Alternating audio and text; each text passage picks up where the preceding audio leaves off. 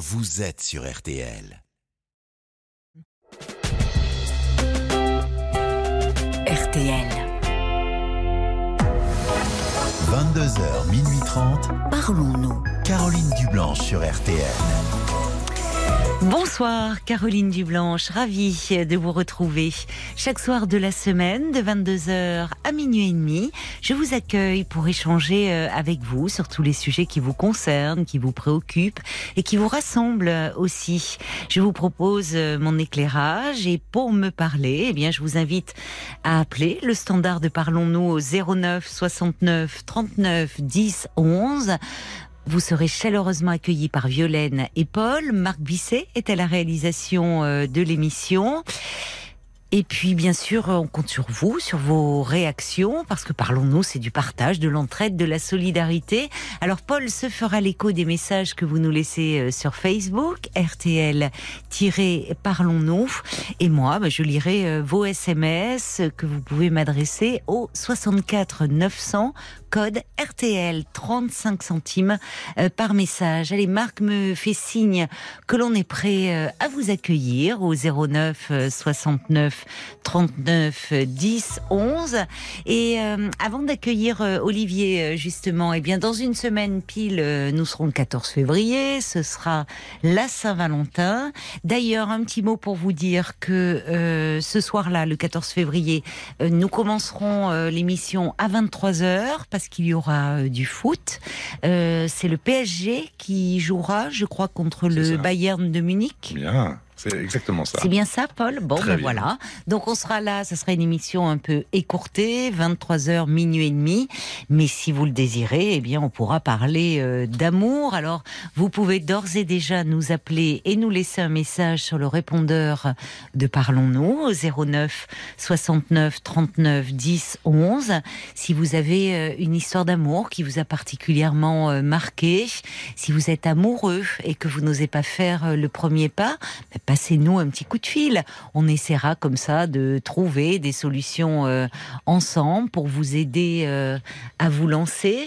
Si vous avez aussi une façon euh, différente d'aimer, que vous vivez votre amour d'une autre façon, comme, comme par exemple le polyamour ou, ou les troubles aussi. Eh, ça existe, les troubles. Oui, alors Qu'est-ce que c'est un trouble, bah Alors c'est la contraction de trio et de couple. C'est un couple à trois finalement. Le trouble.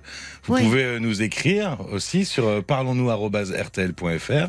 Ah mais j'entendais euh, justement dans les grosses têtes, j'entendais Charlotte de, de Turkheim qui tient une maison d'hôte, j'ai découvert ça, et qui en parlait de cette histoire-là, parce qu'elle disait que son mari avait décroché pour voilà un client qui demandait un, s'ils avaient des lits euh, king size, un très grand lit, euh, s'ils pouvaient, enfin, être, eh non, être à trois dans, dans, dans la chambre. ils pensaient que c'était un couple avec un enfant. Et puis, en fait, il lui a dit non, on aimerait plutôt un très grand lit. Et en fait, ils ont reçu un couple où ils étaient trois. Un trouble. Un trouble, donc. Eh oui. Eh oui mais c'est vrai qu'on en entend peu des ah bah témoignages sur ce sujet. N'hésitez pas. pas. Vous pouvez nous écrire donc parlons-nous@rtl.fr et puis euh, vous pouvez aussi nous écrire sur l'appli RTL directement Hop là, vous êtes en train de nous écouter, vous allez pour euh, nous contacter et euh, vous nous écrivez tout de suite et on lira tous vos messages. Ah ben, on vous accueillera avec plaisir parce que c'est vrai que ça sort des sentiers battus, cette euh, façon d'aimer. Ce serait intéressant de, de vous entendre. Si vous êtes abonné aux histoires d'amour impossibles ou si vous avez peur d'aimer à nouveau parce que votre dernière relation amoureuse vous a terriblement meurtri, on pourra en parler ensemble le, le 14 février 09 69 39 10 11. Tous vos messages sont les bienvenus. Bonsoir Olivier. Bonsoir Caroline à toute l'équipe. Merci de prendre mon appel. Ah, mais je suis ravie de dialoguer avec vous. Vous voulez d'ailleurs euh, ben, parler un peu d'amour ce soir. Vous vous sentez euh, à nouveau euh, désireux d'aimer, de séduire peut-être, plus exactement. Oui, c'est par rapport à hier, je, vous appelle. J'appelle par rapport à hier où j'étais dans une grande surface euh, à Mérignac, près de Bordeaux, le Romerlin, un truc de bricolage, et euh, j'attendais à la caisse et j'ai vu une, nana euh, devant moi. Bon, pas toute jeune, comme moi, à peu près à la soixantaine, et je sais pas, elle avait un regard qui mitraillait. Elle a regardé, elle a regardé autour d'elle et Qui puis moi, mitraillait Ah oui? Euh, ouais, ouais, ouais, ouais. Et, bon, déjà, le, le type de nana que je, que je recherche, euh, hyper sophistiqué, maquillé, cheveux attachés derrière, et une, une pince, un balayage. Un Euh, balayage euh, au niveau des cheveux? Ouais. Ah, mais vous y connaissez, vous étiez coiffeur? Non, pas du tout. Malheureusement, je. Ah, mais c'est rare les hommes qui parlent de balayage, enfin qui Ouais, connaissent. c'est que je suis trop, trop justement attiré par les, les nanas et assez sophistiqué. Et elle avait les ongles des, euh, des mains faits, des, enfin bon, des, des- des bijoux, les yeux faits, les cils faits. euh. Hmm. Et donc j'ai croisé ce regard. C'est bizarre, et- dans un, oui, dans un magasin de bricolage, on s'attend pas à trouver, Mais- euh, à trouver quelqu'un Oui, justement sophistiqué jusqu'au bout des ongles. Mais elle vous a interpellé. une. Elle m'a interpellé et euh, j'ai, enfin bon, elle avait un sac Dior, euh, enfin bon, je l'ai scruté et, euh, Mm. et puis en partant, elle m'a, regardé, je l'ai fixé et je lui ai dit, euh, putain, qu'est-ce que vous êtes mignonne. Vous avez dit, bon, putain, je- qu'est-ce que vous êtes mignonne non, enfin, oui, j'ai dit, euh, qu'est-ce que vous êtes mignonne. je retire le premier mot, Caroline. Oui, mais non, parce que oui, vous êtes de Bordeaux, on commence à aller dans le sud-ouest où effectivement Ah ouais. ça Ça y est, ponctue un peu toutes les phrases. Je suis grillé, grillé. Oui. Désolé. Bon. Bah non, vous avez dit que vous étiez au Leroy Merlin de Mérignac, donc. euh, C'est ça, oui, non, mais je dis pour, euh, pour, pour euh, la ponctuation des mots. Oui. et donc, je lui ai dit, euh, qu'est-ce que vous êtes mignonne Et elle est partie. Et, euh, bon, moi, je suis passé à ma caisse euh, à mon tour. Et arrivé sur le, sur le parking, euh, elle manœuvrait pour partir. euh, elle avait un range. Et bon, j'ai regardé, mais elle m'a m'a pas regardé. Et, et puis bon, j'aurais pu aller à sa voiture, euh, lui parler, et puis je me suis dit non, c'est pas possible, j'ai pas le temps. euh, puis j'ai une maison en travaux, je suis hyper hyper préoccupé. Hum. Bon, ça n'est resté là et je m'en veux un peu. bah, Vous regrettez Bon, aujourd'hui, vous dites zut, j'aurais dû oui, avoir l'audace de l'aborder. L'audace, oui, non. Ah bah il faut un peu d'audace pour aborder euh, une inconnue quand même, si. Non, non, parce que justement très tôt, euh, voilà, en fait, euh, pourquoi j'appelle aussi, c'est parce que euh, après l'après-midi, là, j'étais en bagnole et j'ai repensé à quelque chose. Je me suis dit, mais c'est ça, c'est ce, genre de meuf, de nana que j'aime, que je recherche. Et en fait, je me rappelle que tout, jeune, j'avais 25 ans et je, je, je- je sortais avec des, des nanas comme ça. Puis les années passent et puis depuis 10 ans, là, 8 ans, j'ai quitté Bordeaux. Je Oui, suis en pleine, en pleine campagne, enfin dans la Médoc, au milieu des vignes. oui. Et c'est vrai que, bon, euh, sans, sans aucune critique, mais c'est vrai que des nanas comme ça, euh, assez sophistiquées. Euh, il y en a On n'en trouve pas au milieu des vignes? Ben, disons qu'à l'Esport, c'est pas tellement où je suis. Bon, Oui. bref. Et donc, euh, je me suis. Là, je, bon, je suis tombé dans des sites, je me suis mis à, à, à m'inscrire sur des sites de rencontres Oui. Classiques et puis, bon, plus. euh, plus hard, on va dire. Euh, voilà, et bon, sans, sans trop grand chose. Et en fait, hier, je me suis dit, mais c'est ça qu'il te faut, en fait. Parce que je me rappelle que quand je draguais comme ça, j'étais. euh, c'est ce qui. J'étais bien. Et Oui. c'est ce que je recherche? Et en fait, il y a une autre question qui arrive, c'est me dire, euh, il y en a tellement, euh, on ne sait plus où donner la tête, en fait. Ah, sur les sites, vous voulez dire? Non, sur les, les- des nanas quand on sort. euh, Ah bon? Bon, comme Bordeaux, des nanas draguées, voilà, c'est c'est un jeu en fait. Moi, je me rends compte que je me demande si c'est pas un jeu. On les voudrait, on les voudrait toutes. Et le problème, c'est que comment se fixer Enfin, c'est un peu euh, là. je- Il y a plusieurs questions qui arrivent. Je m'étais, je m'étais, comme je vous disais à l'instant, je m'étais mis sur des sites de rencontres pour Oui. trouver une, une nana pour bon éventuellement euh, faire ma vie. Mais là, hier, ce que j'ai vécu, ça m'a ramené en arrière. à, vo- à votre jeunesse, où vous dites quand vous Euh, aviez oui, 25 et puis, ans. euh, Voilà, 25 ans, Hum. 30 ans, parce que je me rappelle même quand j'étais euh, jeune, euh, j'avais trouvé. une- Je, sortais avec une nana j'avais 24, elle avait 33. Et C'est moi en plus qui l'avais relooké. Euh, Acheté des sapes et tout, oui, des talons aiguilles, euh, jupe soleil, euh, chemisier, enfin, parfum et tout. Et, euh, et après, je suis sorti avec des nanas comme ça, et j'ai eu toujours besoin de, euh, de l'habiller un petit peu. euh, toujours euh, voilà, enfin tailleur, tout ça. Et Ah bon? hier, ça m'a redonné, ça m'a redonné ça, et j'aime ce genre de nana, et je me dis, mais Oui, bon, c'est un fantasme. Ben oui, mais que je Vous aimez les femmes très sophistiquées, tailleurs. euh, Ouais, ouais, c'est ça. ouais. Et donc Oui. je me dis, mais qu'est-ce que je fous sur un site euh, Je vais rencontrer une nana. ça dépend euh, sur quel site. Parce que comme vous, ah, vous me dites, vous êtes inscrit sur des sites plus classiques et vous, vous ah, m'avez dit d'autres plus hard. disons- oui, disons de même.fr, des trucs comme ça, je contacte, et puis après des sites, euh, bon, euh, des trucs faciles, enfin voilà, bon, rapport. Oui, et ça marche? facile. Euh, voilà, le, le truc hard, j'ai eu que des euh, catastrophes, euh, Ah bon que des mecs. Que des Ouais. hommes Ben, disons qu'en fait, ça a été- alors Et si, mais en fait, bon, Je je me suis fait pas. avoir, je connaissais pas, je, je connaissais pas. Donc, Bah. comme j'ai filé mon téléphone pour que ça soit plus rapide, en fait, on m'a Ah bon, contacté mais- par SMS. On m'a- Oui. on m'a contacté par SMS. Et en fait, j'ai pas compris que c'est des, des mecs qui me contactent par SMS. Donc après, j'ai laissé tomber. Et disons qu'après, Ah sur, sur les autres, euh, bon, c'est pas tellement ce que je recherche. Et puis, en fait, depuis hier, j'ai ça en tête.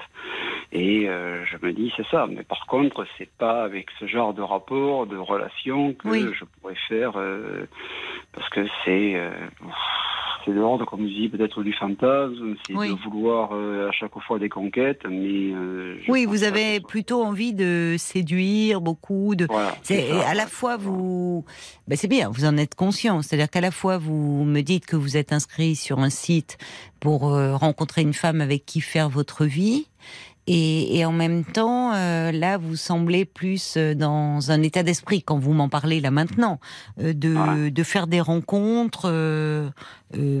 autour de femmes qui voilà qui vous excitent et qui sont un peu des fantasmes c'est pas parce que effectivement je suis d'accord avec vous on fait pas sa vie avec une image de femme euh, euh, parce que si vous faites votre vie avec une femme elle sera pas toujours en talons aiguilles et et, et tailleur et vous voyez enfin Voilà, c'est ça, c'est ça. Donc bon, après, euh, on peut toujours trouver un compromis, mais euh, disons qu'en fait, j'ai quand même vécu sur Bordeaux. euh, j'étais sur Paris, j'étais sur Bordeaux, et j'ai pas de problème pour draguer les nanas. Au contraire, c'est un jeu pour moi. C'est c'est ce qu'il y a de plus fort. Après le rapport, le rapport, si rapport sexuel il y a, c'est c'est une bagatelle.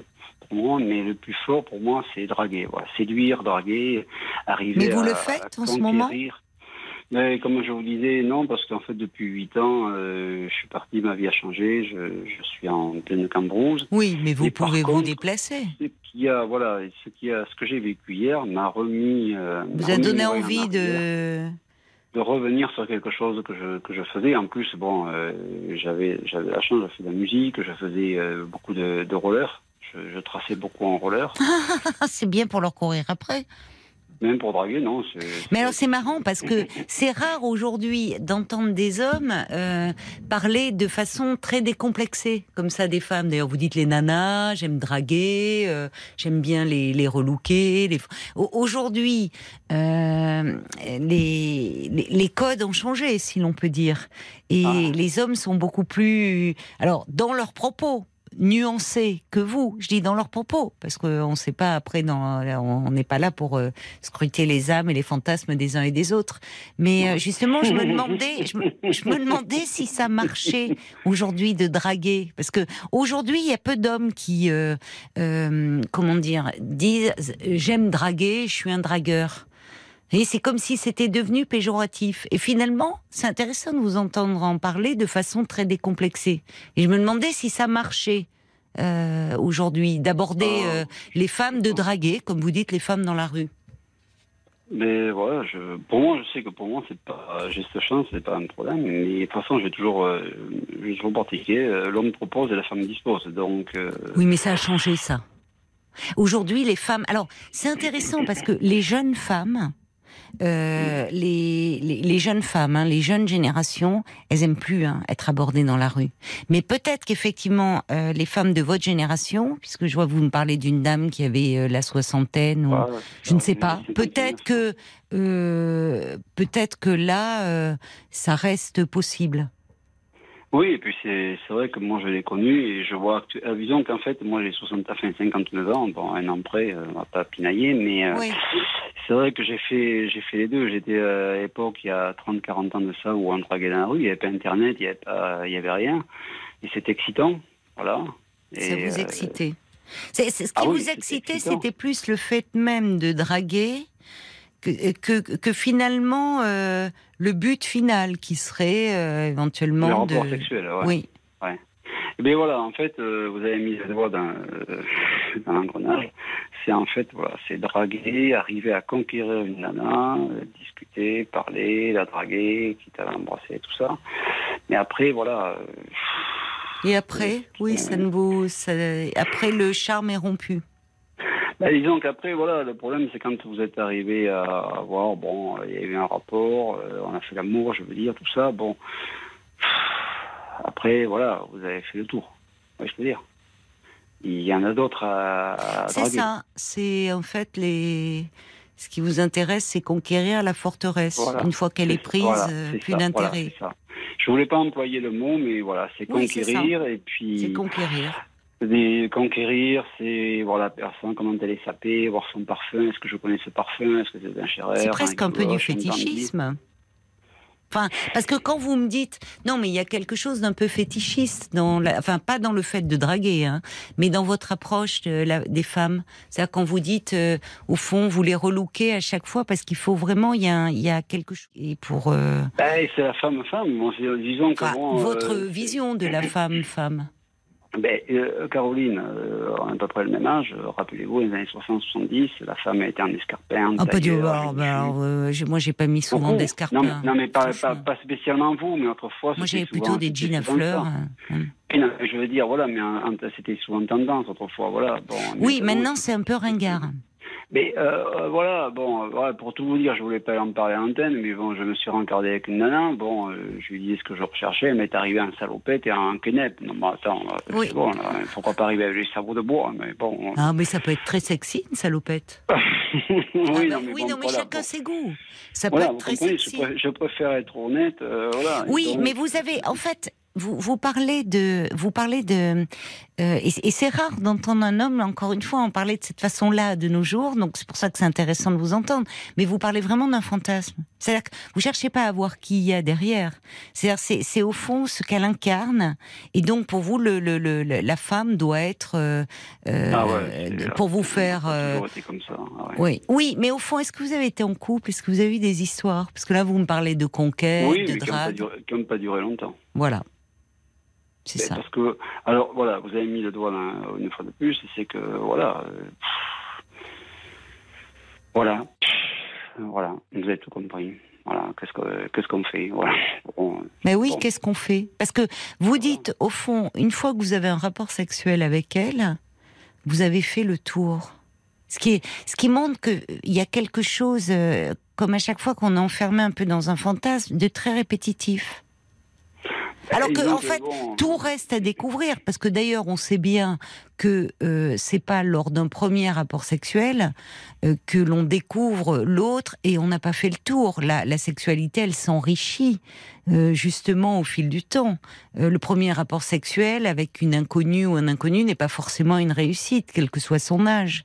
Or vous, en fait, c'est c'est c'est c'est l'aspect conquête qui vous qui vous fait Ouais, vibrer, ouais, qui c'est ça. ça. Et toujours, ce qui est intéressant, c'est que c'est toujours aujourd'hui à 59 ans, parce que vous me parliez de votre jeunesse, de vos 25 ans, de bon, il y a ce côté-là, un peu tableau de chasse, euh, euh, dire euh, les nanas, comme vous dites. Voilà, j'ai j'en ai eu tant, mais parfois, non, parfois avec l'âge, on, on évolue et on aspire à, à d'autres choses et à véritablement une relation. Ou- Ah non.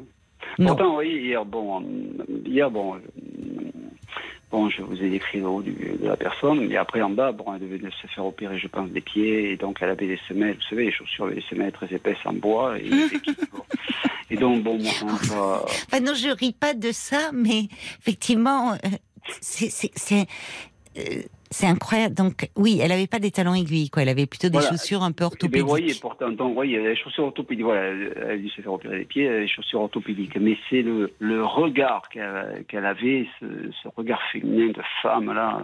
Et voilà, et c'est ça, en fait, qui. Oui. Et quand Parce que c'est vous qui étiez chassé là? C'est vous qui étiez dans ce. Parce que regard féminin, là aussi, c'est plein de stéréotypes. Regard de femme. Je, je sais pas, autant de femmes, autant de regards, autant de façons d'être. Euh, vous, c'est vous, vous. D'ailleurs, vous ne l'avez pas abordé. Vous lui avez dit. Qu'est-ce que vous êtes mignonne, mais vous n'êtes pas allé plus loin. Pourquoi Parce que, pourquoi Alors pourquoi? Parce que puisque c'est votre adrénaline, on sent bien que Oui, ça fait, vous procure de l'adrénaline. Comme, je- comme je vous ai dit, le problème, je suis loin de Bordeaux, j'ai deux heures. euh, Oui, mais là, elle était sur le parking, elle était à côté. Il fallait absolument que je reporte. Et puis, bon, ma vie fait que je suis un petit peu dans la merde avec une baraque en travaux. Mais par contre, ça m'a, euh, ça m'a interpellé, et m'a, Oui. renvoyé en arrière. Et euh, je pense que maintenant, effectivement, les sites vont plus tellement m'intéresser. Je pense que je- Mais alors, c'est alors c'est c'est étonnant parce qu'on en parle, on en a parlé là ces derniers temps, pas mal d'ailleurs des sites de rencontres avec des hommes, des femmes aussi. Ah, Et alors vous, vous, il y a, il y a- j'imagine, il y a des auditrices en vous écoutant, elles disent oh là là, pourvu. euh, quand, quand, quand je vois que vous êtes inscrit sur des sites sur des sites plus classiques euh, qui doivent redouter de dire oh là il faudrait pas que je rencontre Olivier. Parce qu'au fond quand vous inscrivez sur un site plus classique vous n'êtes pas dans le désir d'une relation vous voulez une rencontre que- Caroline, comme je vous ai dit un instant, excusez-moi de m'interrompre, parce que je me suis tombé dans une routine où je suis parti loin de Bordeaux et, et j'ai quitté en fait, c'est dur à dire, mais ici où je suis à la campagne, euh, dis de Bourgade, je vois pas de femmes en talons, je vois pas de femmes sophistiquées, je vois pas tout ça. Donc, Oui, si mais ce qui est dingue, c'est que les femmes, pour vous, c'est en fait, c'est c'est euh, vous ne les voyez pas en tant que personne, quoi. Il n'y a pas quelque chose derrière de. Vous, vous n'êtes pas charmé. Vous tombez pas sous le charme d'une personnalité. De, de, de, alors évidemment, je, je suis pas en train de dire, on va pas être hypocrite. Bien sûr que l'apparence, l'attirance, ça compte. Mais en fait, les femmes, pour vous, elles sont interchangeables d'une certaine façon. À partir du moment où elles ont des talons aiguilles, euh, des ongles faits et qu'elles sont très maquillées, au fond, euh, l'une équivaut à l'autre. Ouais, mais attendez, Caroline, quand vous êtes sur Internet partout, partout, partout, euh, vous ne voyez que de ça. Donc, Mais vous, on voit quoi? On voit Des- quoi que, des, que, des, que des femmes, euh, ce style, vous voyez pas des. Oh non, euh, non, non, je sais bah, pas où vous allez. Mais sur Internet, il y a toutes sortes de femmes. La preuve d'ailleurs, vous avez vu une, euh, vous avez eu une femme qui est arrivée en salopette et ça, bon, ça vous plaisait pas. Mais euh, donc vous voyez bien qu'il y a toutes sortes de femmes. Non, il n'y a pas, alors, il y a pas un site. Alors peut-être, peut-être, hein, il y a tellement de tout maintenant. Peut-être qu'il y a un site pour femmes ultra sophistiquées. Non, mais je pas, je parlais pas de site, mais je regardais, regardais les émissions à la télé, regardais souvent, euh, regardais euh, les manifestations, certaines manifestations euh, cinématographiques, partout, vous voyez des femmes sophistiquées en robe et tout. Mais d'où ça moi, vient, ça Parce que c'est vraiment très obsédant chez vous. Ben, c'est, euh, on, en voit partout, je suis désolé. Moi. Mais non, c'est pas vrai. Ben, on- on- alors écoutez, moi, la la preuve que vous ça. en voyez pas partout, non, vous en voyez partout dans votre tête, semble-t-il. Ah, non, non, Mais non. euh, je suis désolée. Moi, pourtant, vivant à Paris, euh, où on dit les Parisiennes, le chic parisien, euh, on voit pas, on voit plein de jolies femmes, mais on voit des femmes euh, en pantalon, qui peuvent être d'ailleurs très Ah ouais, non, très en jolies. pantalon, hein, je peux pas pantalon. Oui, mais vous voyez à quoi vous réduisez les femmes? Enfin, ça fait Mais peur. non, mais, Non, moi, franchement, je vous ça, écoute en tant que femme et je me dis, non, mais en fait, ce que, ce que je voulais vous dire, Olivier, ne, ne Oui, vous oui. inscrivez pas sur un site de rencontre classique et pour une relation, parce que vous, d'abord, vous allez perdre du temps, vous allez faire Oui. des dégâts. Inscrivez-vous sur des sites, comme vous dites, plus spécialisés pour des rencontres d'un soir, où c'est clair des deux côtés, et en disant, en, en étant clair, en disant que vous avez pour fantasme des femmes ultra sophistiquées, que vous adorez les talons aiguilles, et vous trouverez. Parce qu'il y a des femmes qui, pour un jeu sexuel, pour une rencontre, accepteront de se glisser dans la peau euh, de, de ce fantasme-là, pour un soir ou deux, ou plus si affinité. Mais n'allez pas sur des sites de rencontres, parce que vous n'êtes pas dans cette dimension-là. Vous le dites vous-même, donc c'est, euh, vous l'avez dit Bah, vous-même. Disons que, je, euh, Caroline, je m'étais mis dans un truc où depuis quelques années, bon, euh, je vis à la campagne, euh, voilà. Mais non, mais on a compris, Olivier. vous vivez à la campagne, mais enfin bon, vous avez une voiture, vous pouvez vous déplacer, il y a une ville alentour. Vous pouvez. Moi, j'entends en fait que d'ailleurs. au fond, vous, cette femme a réveillé en vous plein de désirs hier, après tout très bien, ah mais et vous a ramené à votre jeunesse ou dans votre jeunesse, vous n'aviez pas peur d'aborder les femmes dans la rue. Peut-être qu'aujourd'hui vous aimeriez bien le faire et retrouver cette audace-là, et qu'au fond c'est plus compliqué. C'est peut-être aussi ce que vous êtes en train de dire à demi mot, semble-t-il. Non, non, honnêtement. Ben alors si vous étiez, bah J'entends ce que vous dites, mais euh, là non. Le problème, ce qu'il y a, c'est qu'effectivement, ce moment, j'ai plus du tout une minute à moi et euh, bon, je, je, vais faire en sorte pour que ça, pour que cela revienne que j'ai du temps justement à moi et donc du temps libre. Mais par contre, je me, je me suis retrouvé comme avant et je me dis. Je vous entends par moment, il y a moins de raisons. je disais, euh, je me suis retrouvé hier mes, mes années auparavant et en fait c'est ce qui me, convient. Eh ben, très bien, mais si ça vous convient, vous voyez Olivier, c'est ça en fait. Ce qui est important, c'est d'être clair avec soi-même. Si ce qui vous convient, vous le le couple ne vous ne vous intéresse pas, la relation de couple ne vous intéresse pas, et que ce qui vous rend heureux, et peut-être parce que justement vous êtes un peu enfermé dans votre campagne et que bah, vous êtes assez isolé, que vous aviez perdu de vue ces rencontres là, euh, eh bien, si ce qui vous convient, c'est de faire des rencontres sans lendemain et de réaliser vos fantasmes et que vous rencontrez des femmes qui sont dans le même registre que vous, bah, très bien. Mais je vous le redis encore une fois, euh, n'allez pas sur des sites, euh, allez sur des sites plus spécialisés.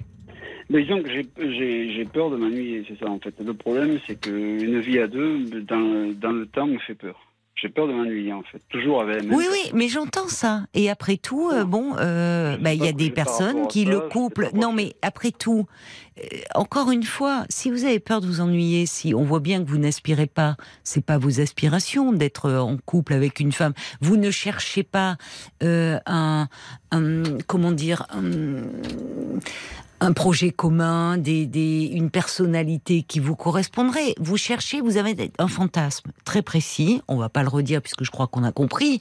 Bon, et donc c'est un fantasme sexuel. Très bien. Après tout, vous voyez, vous êtes adulte, vous rencontrez des femmes adultes qui partagent euh, euh, de façon temporaire ou plus vos, vos désirs. Bon, vous ne faites de mal à personne.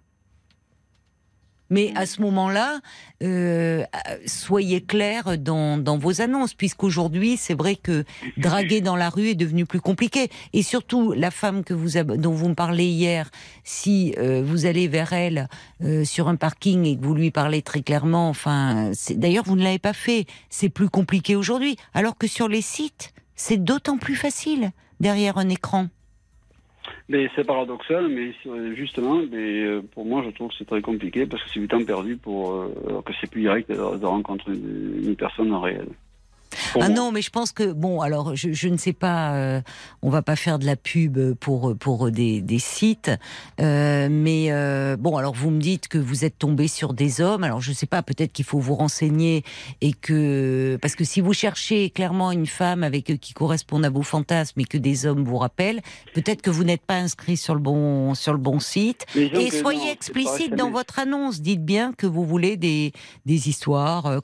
bon, voilà, sans lendemain et juste euh, euh, passer un bon moment. Euh, voilà. Et que... le problème des sites, j'y suis resté pendant deux ans, et le problème des sites, c'est il faut, il faut échanger par mail, il faut chatter, tout ça. Parce que vous n'êtes pas sur le bon site, justement. Je pense que si vous allez, alors bon, vous avez parlé de disons demain, si vous tombez sur des femmes qui elles sont dans un projet, comme on entend souvent ici dans l'émission, de faire une rencontre. Alors évidemment, il y a aussi euh, le, but d'être attiré physiquement par l'autre, ça compte, mais aussi d'être dans un but de complicité, de partage, de centre d'intérêt commun, de, enfin, qui est véritablement une rencontre. Ben oui, les codes sont euh, d'abord on s'écrit, on échange, mais c'est dans le but d'une relation. Vous, en fait, ce que vous voulez, c'est une relation sexuelle. Donc, dans ces cas-là, ça va beaucoup plus vite. Et effectivement, vous n'allez pas chatter, vous n'avez pas, vous n'allez pas envoyer des mails pendant un mois. Et sur certains sites, je vous assure que si vous désirez euh, seulement une relation sexuelle, vous trouverez des femmes qui sont dans le, alors peut-être moins nombreuses euh, que Oui, les hommes, fait, et encore, je ne sais pas, mais ça doit se trouver. Et des femmes qui veulent jouer à la femme fatale, bah pourquoi pas, vous trouverez. Mais c'est sûr que vous allez perdre votre temps, vous, en allant sur des sites classiques, vous allez faire perdre le temps de, de femmes qui, elles, cherchent autre chose, et au final, tout le monde sera déçu et frustré. On Ah va oui. se tourner un peu d'ailleurs sur euh, euh, Facebook, les réactions, euh, voir peut-être parce qu'il y a des auditrices, j'imagine, qui inscrivent sur aussi, des hein. sites, et des auditeurs. Oui, ils sont pas tendres avec vous. Ah bon euh, ah, plein, oui. plein la gueule. Non, je veux pas dire ça comme ça, mais ils sont pas tendres. Non, bah regardez, il y a Audrey par exemple qui dit, euh, moi je serais bien curieuse de voir si euh, vous êtes physiquement à la hauteur de vos exigences, parce que finalement dans votre langage vous l'êtes pas tellement sophistiqué, Euh, et c'est ce qui revient beaucoup. hein. Euh, euh, Il y a Caroline qui dit, euh, vous jetez votre dévolu sur des femmes sophistiquées qui semblent être plus de beaux objets que de véritables objets d'amour, d'où votre instabilité. Euh, bah, la femme c'est pas un objet de chasse. Quelle image de la femme vous vous conquérez, vous jetez, euh, et puis finalement qu'attendez-vous en C'est passant à Don l'antenne Juan, Don Juan version moderne, euh, Olivier. Oui, Mais et- Don Juan, c'est vrai, manié avec le verbe. hein. Ça se conquiert aussi avec les mots. Et aujourd'hui, vous voyez, parler de nana, je suis pas sûre que ça marche dans l'approche. Ça, ça a changé, c'est ce que je vous disais. C'est comme le- les, les codes ont changé, Olivier. Oui, bah Pardon, justement, Paul. Audrey a dit, vous êtes un peu resté dans les années 80. Voilà, ça. Il y a euh, Bob White aussi qui dit pourquoi vous accordez une telle importance au physique? Vous l'avez analysé sous toutes les coutures jusqu'à regarder ses pieds. Imaginez qu'elle a fait des opérations. Mais Il y a des, Non, mais- mais il y a des fétichistes des pieds. Ah oui. Il y a des gens qui Oui. adorent. Il y a des hommes qui sont très. euh, Qui... Bien Moi, sûr. une fois, ma mère s'est fait aborder dans la rue. Ah. Elle est pas toute jeune et par un homme qui lui disait j'adore vos pieds. Elle était, elle en revenait pas. Elle m'a dit mais tu te rends compte, il est cinglé. Je écoute, euh, et, mais elle a des petits pieds. Bon, c'est vrai, mais euh, bon, il y a des fétichistes hein, des pieds. Et en gros, oui, alors Bob qui C'est un dit. euh, prolongement phallique le pied. hein. peut-être que quelque chose, ça cache quelque chose. euh, Toutes les femmes ne sont pas comme vous le dites, et heureusement d'ailleurs. Il y a Anna qui dit aussi à, à cet âge, hein, votre discours il est assez affichant, il est plein de clichés. Euh, bon, vous avez un peu fait le tour de, de vos désirs. Et quelle projection sur les nanas, comme vous dites Euh, Anna qui dit courez jeune fille, vite et loin en, en vous entendant. C'est dur de courir sur des talons aiguilles. Non, après, bon, j'ai plusieurs personnes qui vous proposent de vous acheter une poubelle gonflable. Donc là, après, ça va un peu loin, mais, Oui, mais, non, Ah, non, putain. mais Ah là là. voilà. Mais, euh, Non, mais Olivier a au moins, je Oui. trouve, vous avez le courage d'appeler. oui, je suis sûr, que, sûr. euh, alors là, j'entends plutôt des femmes. Je suis sûre qu'il y a des hommes, moi, qui peut-être se reconnaissent en vous et qui les pas appeler. Et qui peut-être. Ben moi même dans, même dans les hommes, hein. mais même dans les hommes, moi j'ai les hommes, j'ai DJ qui dit moi j'ai à peu près le même âge que vous, euh, euh, évoluez un peu, hein. Voilà, il y a pas bon, il y a pas si longtemps que ça, j'étais dans le même esprit et j'ai rencontré une personne en dehors des sites de rencontres et puis euh, voilà, c'était en soirée pas prévu et, et depuis euh, j'ai changé d'avis. Qu'est-ce qui vous fait rire? Ben, Remarquez, vous êtes, vous êtes beau joueur parce que Ah oui, vous, a- fait, vous avez de l'autodérision. Finalement, tout ça vous fait, rire, fait, toutes tout ces oui, remarques. euh, Ah mais non, je, non, je vous Oui. dis une chose, je les comprends, je les entends, je les comprends. Mais bon, euh, voilà, je suis comme ça. Et Ben voilà. tout, voilà. Voilà. Non, pas- mais Vous pas- êtes vraiment à contre-courant. Et c'est en cela que je trouve intéressant de vous entendre, parce que euh, c'est vrai qu'aujourd'hui, il y a des hommes qui sont toujours dans cet état d'esprit, mais qui n'oseraient pas le dire avec, la, avec votre Bien sûr. Mais bien sûr, j'en, parle souvent, j'ai beaucoup de copains et il Oui. n'y a pas que moi. Et je vais vous dire d'ailleurs, aujourd'hui, les dragueurs, c'est terrible. Les séducteurs, et ils, font, ils peuvent faire beaucoup de dégâts autour d'eux parce qu'ils savent manier les mots, parce qu'ils savent dire les, les mots que les femmes ont envie d'entendre. Ils vont faire tout un jeu pour parvenir aux mêmes fins. Alors que euh, le séducteur, ça passe. Le dragueur, on a tendance à dire oh là là, c'est lourd, qu'est-ce que c'est lourd. Et au fond, le dragueur, il est peut-être plus sincère dans son approche. C'est-à-dire vous le dites, je suis comme ça. Oui, tout à fait. Je suis je, suis, euh, je connais mes limites. Vous cherchez pas à raconter des histoires. Pas du tout, pas du Voilà. tout, pas du tout. Bon, je, je propose, comme je dis, et puis ça Et là, se passe, et- et- et voilà. Bon. puis c'est tout. On est correct, et puis on reste là. Mais autrement, non, mais ça m'a fait rire. Il y a une, il y a une nana, enfin, faut dire, oui, il faut dire une, une meuf, non, une, une femme. Il y a une femme une, euh, qui a. Une meuf à 59 ans, c'est les, jeunes qui parlent comme ça. Si vous abordez oui, une femme bon, de vous savez, 60 ans en disant Eh meuf, je pense Non, pas qu'elle. Enfin, elle va se dire, peut-être elle va être flattée, dire Je- bon, non, il va trouver que je suis euh, jeune. Je lui dis pas meuf, mais je veux dire par là, c'est que ça m'a fait rire, parce qu'il y a une interlocutrice qui a dit, euh, oui, mais bon, c'était les années 80, mais à côté de ça, si on regardait bien, euh, tout le monde court après les années 80. Donc, est-ce que c'était pas ça aussi Pour moi, je, je suis, je vais pas dire que je suis figé aux Oh, les années 80, c'était clinquant. Hein. C'était bon, ben, C'était- votre jeunesse, en fait, Olivier. Oui, mais c'était une bonne époque. C'était une bonne époque parce que les gens pouvaient se draguer, les gens n'avaient pas, pas peur de s'accoster. Il y avait du dialogue. Il y avait. Si on va par là maintenant, 40 ans après, qu'est-ce qui reste Des gens qui passent des soirées entières. Je vois mes trois quarts de mes copains, c'est ça. Oui. Euh, tous mes copains, pratiquement tous mes copains, il n'y en a pas un qui drague qui accoster Oui. une, une femme dans la rue. C'est sordide si on va par là. Vous savez, les Ah réseaux sociaux, ils passent leur soirée derrière des pupitres. C'est vrai. Excusez-moi, mais y a, si on va par là, Caroline, vous êtes psy, donc là on va taper, Oui. on va taper dans un autre domaine. Hmm. Mais honnêtement, euh, c'était beaucoup mieux autrefois quand même, parce qu'il y avait du dialogue, les gens sortaient dans la rue, il y avait des bars. Que maintenant c'est triste quand même. Mais il y a toujours des bars. Réduit, oui, non, mais je veux dire, en être réduit à. Oui, à ah, ça, un ça écran. interroge, ça interroge Ben, d'être derrière sûr, son écran sûr, et un peu sûr, seul, oui. Tout à fait, à c'est une vrai. solitude inimaginable. Oui, Alors, bon, oui. j'ai entendu, c'est pour ça je à la dérision, oui, parce que j'ai entendu les témoignages, je les respecte, je les comprends. Mais euh, moi, j'ai connu quand même d'autres époques, et c'est vrai que quand même, c'était beaucoup plus euh, dans la tête. Oui, euh, mais vous savez, quand on dit c'était mieux avant, c'est qu'en fait, on, on- on pense à sa jeunesse au fond. Derrière, c'est ça. Donc Non, vous êtes un peu, forcément, vous êtes non. un peu perdu dans. Mais j'y pense. Non. Alors, je, je veux- m'a traversé l'esprit, si je me permets de vous le dire, parce que Oui, les- notre échange, fait, euh, euh, je dis, si vous voulez faire, des- pourquoi vous n'allez pas dans les clubs libertins?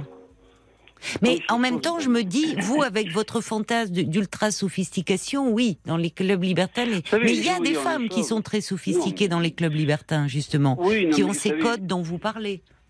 Tout à, fait- tout à l'heure, vous avez au tout début, mais c'est bizarre pour un homme quand même, vous parlez de balayage, vous parlez, euh, bon.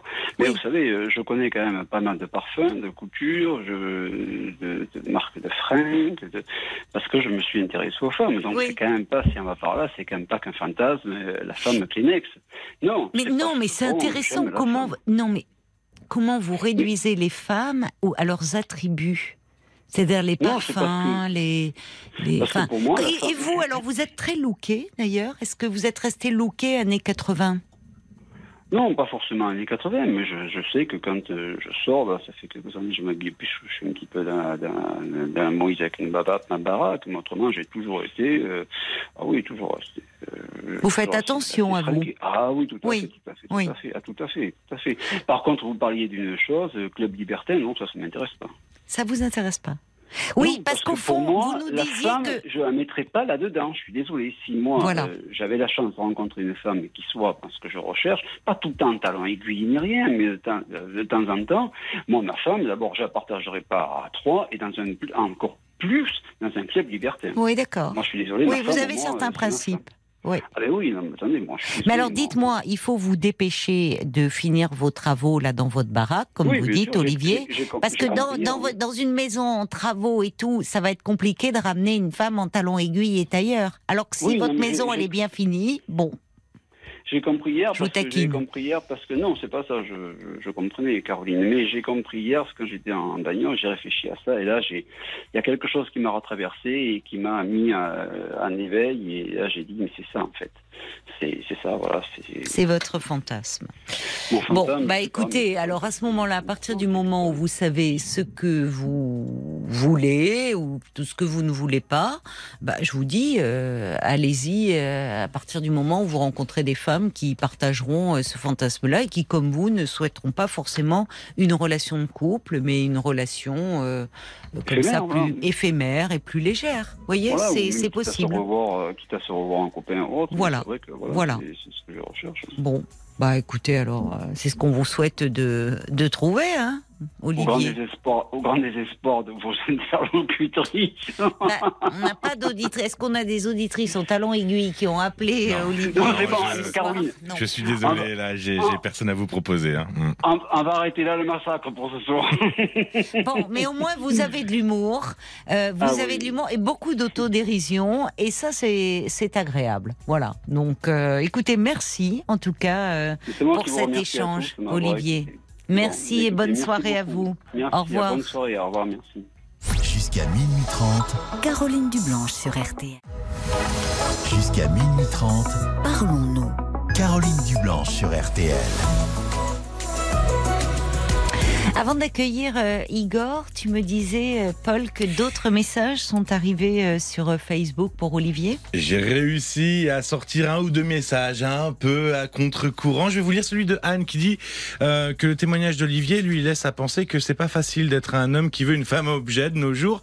Et puis finalement, c'est avec ces propos qu'on peut se rendre compte que la femme s'est libérée, même si tout n'est pas merveilleux. Alors merci de m'avoir permis cette petite prise de conscience. Et puis il y a Nicolas aussi qui dit bah finalement.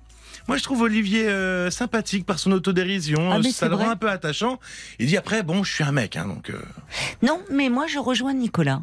Je trouve que la façon dont Olivier a réagi aux réactions euh, qui, comme tu le disais, n'étaient pas tendres, son rire franc. C'était, un- il riait pas jaune, hein, Olivier. Il riait franchement. C'était un rire franc et ça le rendait sympathique parce que oui, il est cash. Oui, il dit les choses. Oui, c'est un dragueur. Euh, là où aujourd'hui euh, on met plutôt en avant les séducteurs, mais au moins il cache pas son jeu. Il y va franco. Alors après, effectivement, et je, moi je suis un petit peu. euh, tu me disais qu'il y a beaucoup de réactions euh, d'auditeurs d'auditrices qui sont choqués, heurtés. Il a rien dit de. Enfin, je veux dire, il est, il est grand. Euh, il va, il a 59 ans.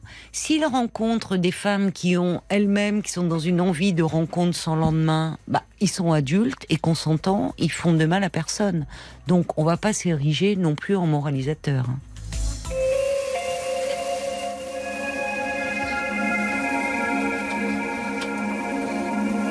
Bonsoir Igor Bonsoir Caroline. et bienvenue. Eh ben, merci beaucoup. Alors c'est le témoignage d'Olivier qui vous a donné euh, envie d'appeler justement ce soir, je vois. Exactement. Alors, en fait, j'ai eu un, un petit peu l'impression de me de m'entendre parler Ah oui, d'accord. Euh, sur, sur le côté un peu euh, la vie de couple qui fait flipper, ainsi de suite. Oui, d'accord. Et, euh, et c'est exactement en fait ce qui m'arrive.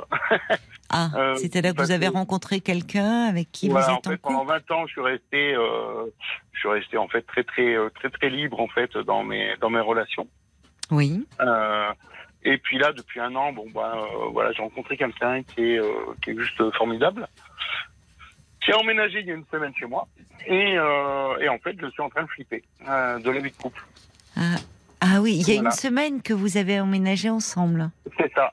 Et alors, qu'est-ce qui fait que elle a su vous convaincre ou que vous, au fond, vous aviez, vous avez évolué aussi, puisque Alors ben je sais pas. En fait, j'ai peut-être cédé. Je sais pas. Euh, c'est peut-être une, euh, ouais. J'ai peut-être cédé.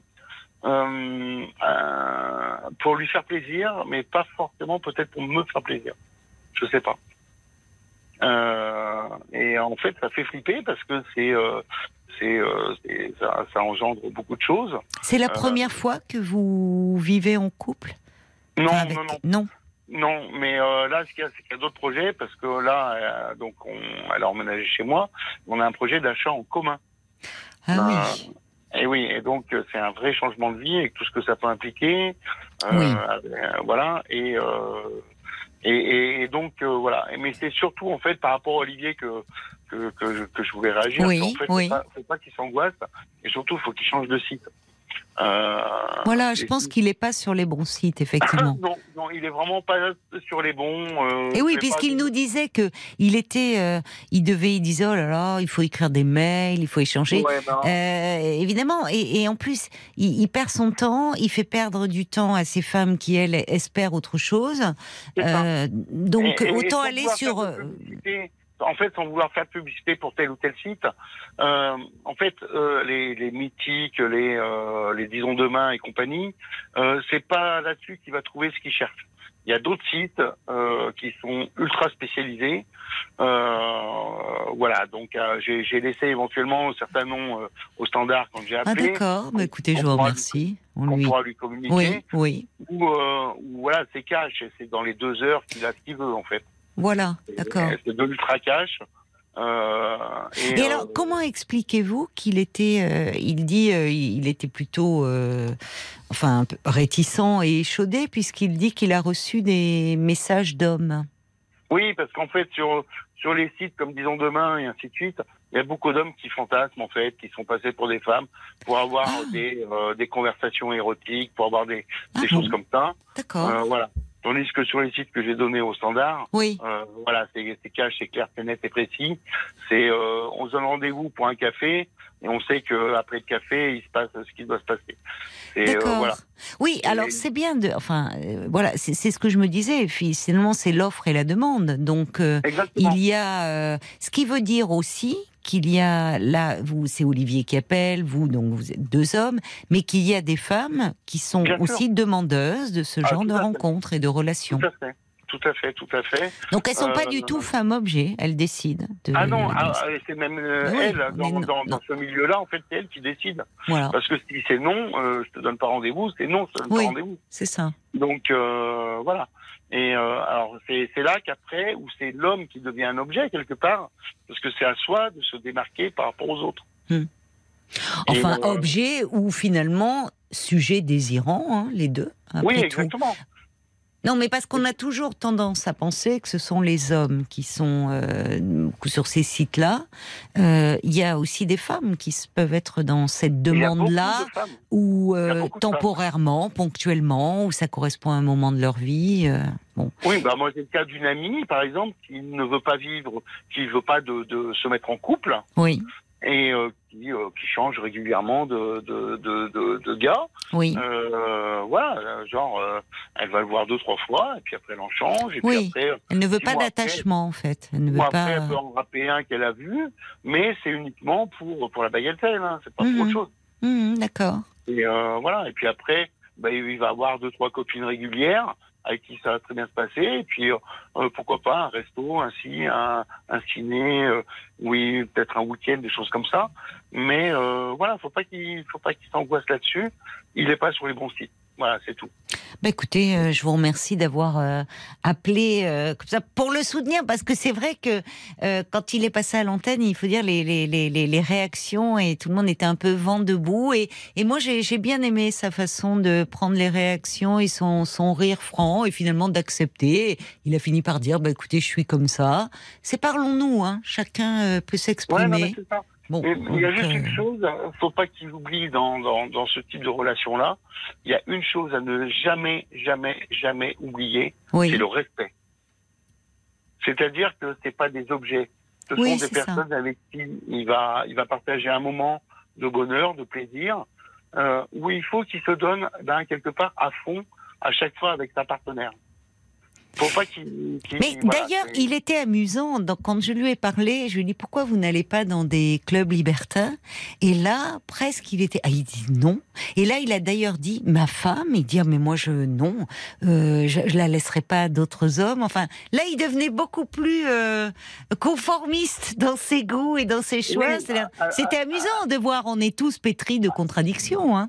Alors que ce qu'il recherche, c'est clairement du libertinage. Mais oui, d'une certaine façon, euh, pas Évidemment. C'est butiner, c'est la conquête, c'est oui. Ça. Sans que la lendemain. femme, la femme qui va rencontrer, elle va accepter que lui voit d'autres femmes, Oui. mais lui va aussi falloir que elle voit d'autres hommes. Et voilà, c'est ça. Mais ça, il ne veut pas y penser, j'ai l'impression, Voilà. au fond. En fait, il veut une femme qui soit l'objet de ses, de, de, Oui. qui soit ses ordres, en fait.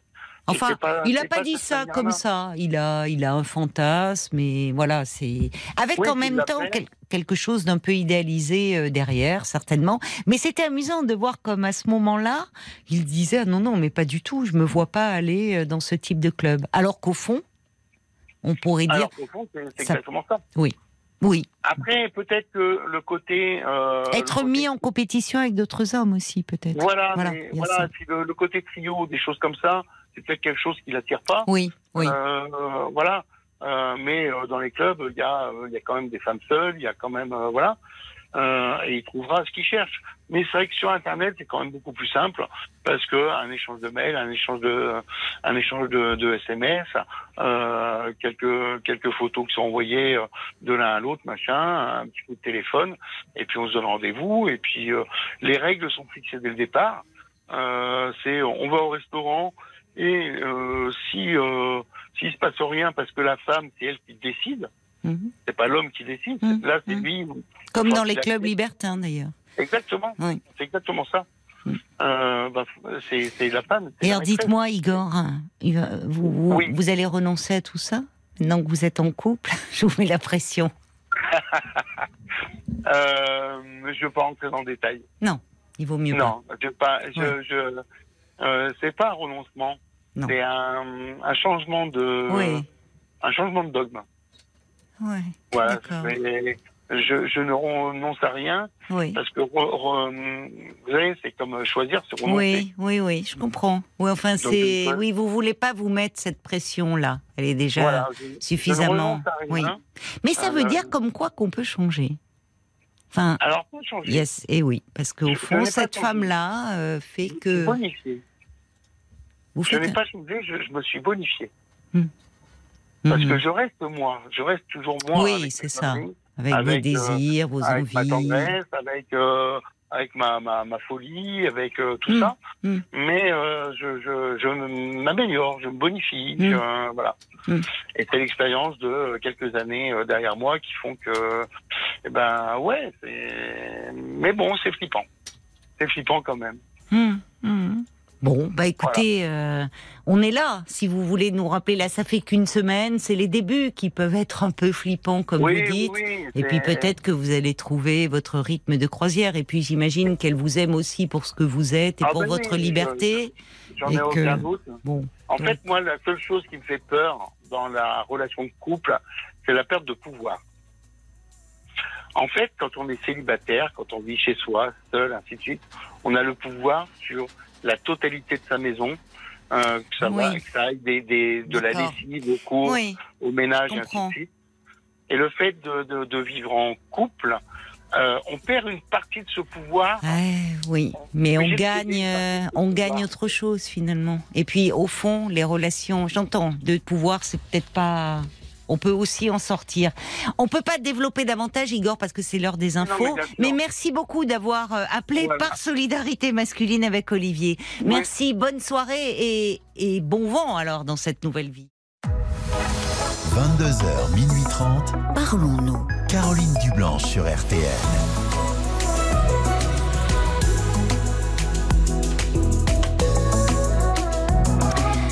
Chaque soir sur l'antenne de RTL de 22h à minuit et demi, je vous invite euh, à me parler, à mettre des mots sur ce que vous vivez et ce que vous ressentez. Deux heures et demie de direct à l'écoute de vos témoignages, sans jugement ni tabou, à l'écoute de vos émotions, de vos doutes, de vos désirs, de vos espoirs. Tous vos appels sont les bienvenus au standard de Parlons-nous 09 69 39 10 11 et vos réactions aussi par SMS au 64 900 code RTL 35 centimes par message ainsi que sur le groupe Facebook de l'émission RTL-Parlons-nous. Une réaction, Oui. je crois, Paul Je voulais vous lire ce message de Dominique à propos euh, de la perte de pouvoir et du couple. Dominique qui dit aimer, c'est pas une perte de pouvoir, c'est un partage avec l'autre, c'est permettre à l'être cher de s'épanouir et à soi aussi. Oui, alors perte de pouvoir, je, pensais qu'il en parlait dans la relation. Bon, c'est vrai qu'il y, avait les infos qui arrivaient.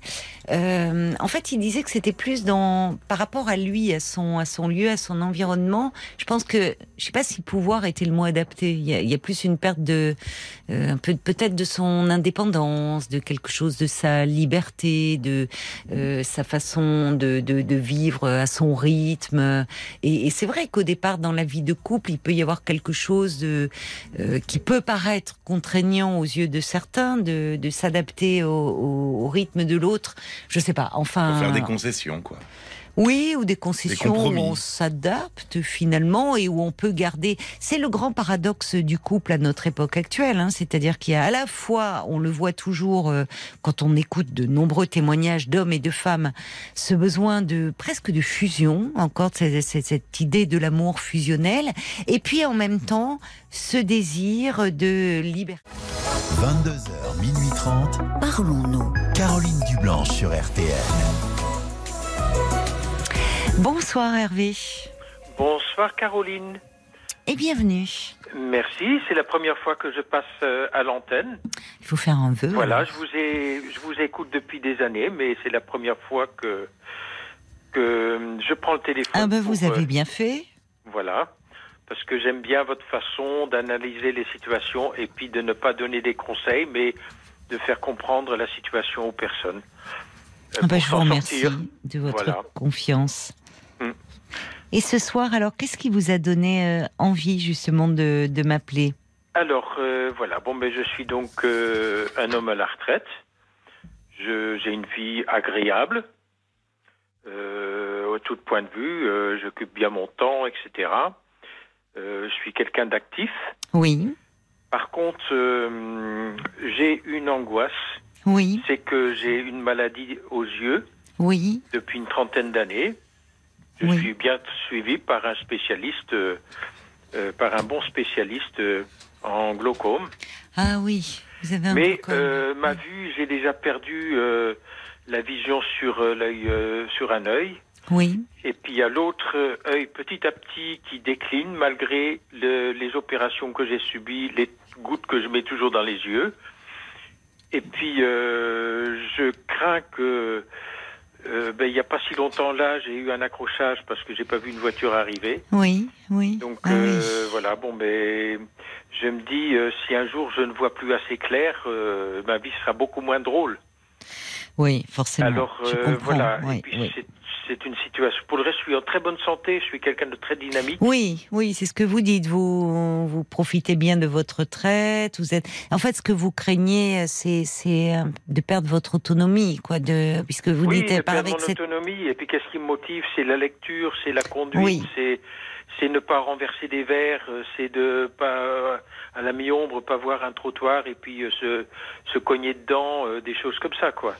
mais vous euh, avez fait un bilan? Qu'est-ce qu'ils ont dit, votre, votre ophtalmo Ah oui, qui oh, vous ben, moi je suit? suis bien suivi. Je, euh, tous les mois, je, je vois l'ophtalmo hein, Oui, qui, qui mesure ma tension dans, euh, dans l'œil. oui. Vous êtes voilà. très suivi. euh, je suis bien suivi.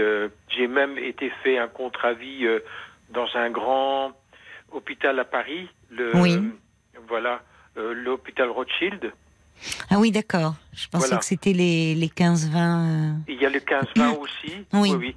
oui, euh, qui sont spécialisés dans cette maladie-là. Mais bon, euh, voilà, bon. euh, euh, C'est cet bon, accident qui vous a fait un peu, qui, qui vous a, enfin, Oui, inquiété. oui. C'est ça. C'est cet accident récent, cet accrochage. Vous vous êtes rendu compte que c'était lié à votre. oui, problème à de vision? Oui, oui. Et puis même euh, euh, pour la lecture, je vois bien que voilà, ça demande de plus en plus de concentration, quoi. Euh, Mm, mm. Voilà. Mm. Alors, euh, je ne sais pas comment. J'y pense trop souvent, je trouve. Alors, euh, voilà. Bon, mais je peux faire de la méditation, je peux faire du des, des exercices, euh, travailler dans le jardin pour. Euh, voilà, mais ça revient beaucoup, euh, ça me, ça m'angoisse beaucoup, quoi. Ça me, ça me, c'est malheureux, j'ai tout pour être heureux et puis ça me gâche la vie. Alors, oui, je- mais parce que en fait, c'est vous êtes vous êtes anxieux et c'est ça l'anxiété, c'est que vous anticipez.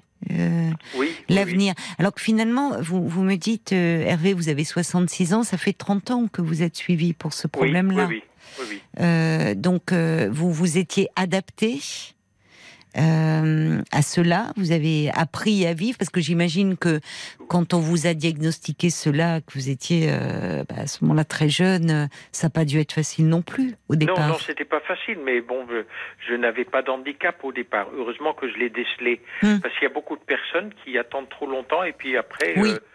euh, c'est trop tard, quoi. Oui, Parce que avec cette maladie, ce qui les, euh, en fait, c'est l'œil va très bien, mais c'est le nerf optique qui est abîmé. oui, c'est ça. Voilà. Et puis ce qui est abîmé, vu que ce sont des fibres optiques, euh, du, du nerf optique, euh, ce qui est foutu est foutu, ça revient plus. D'accord.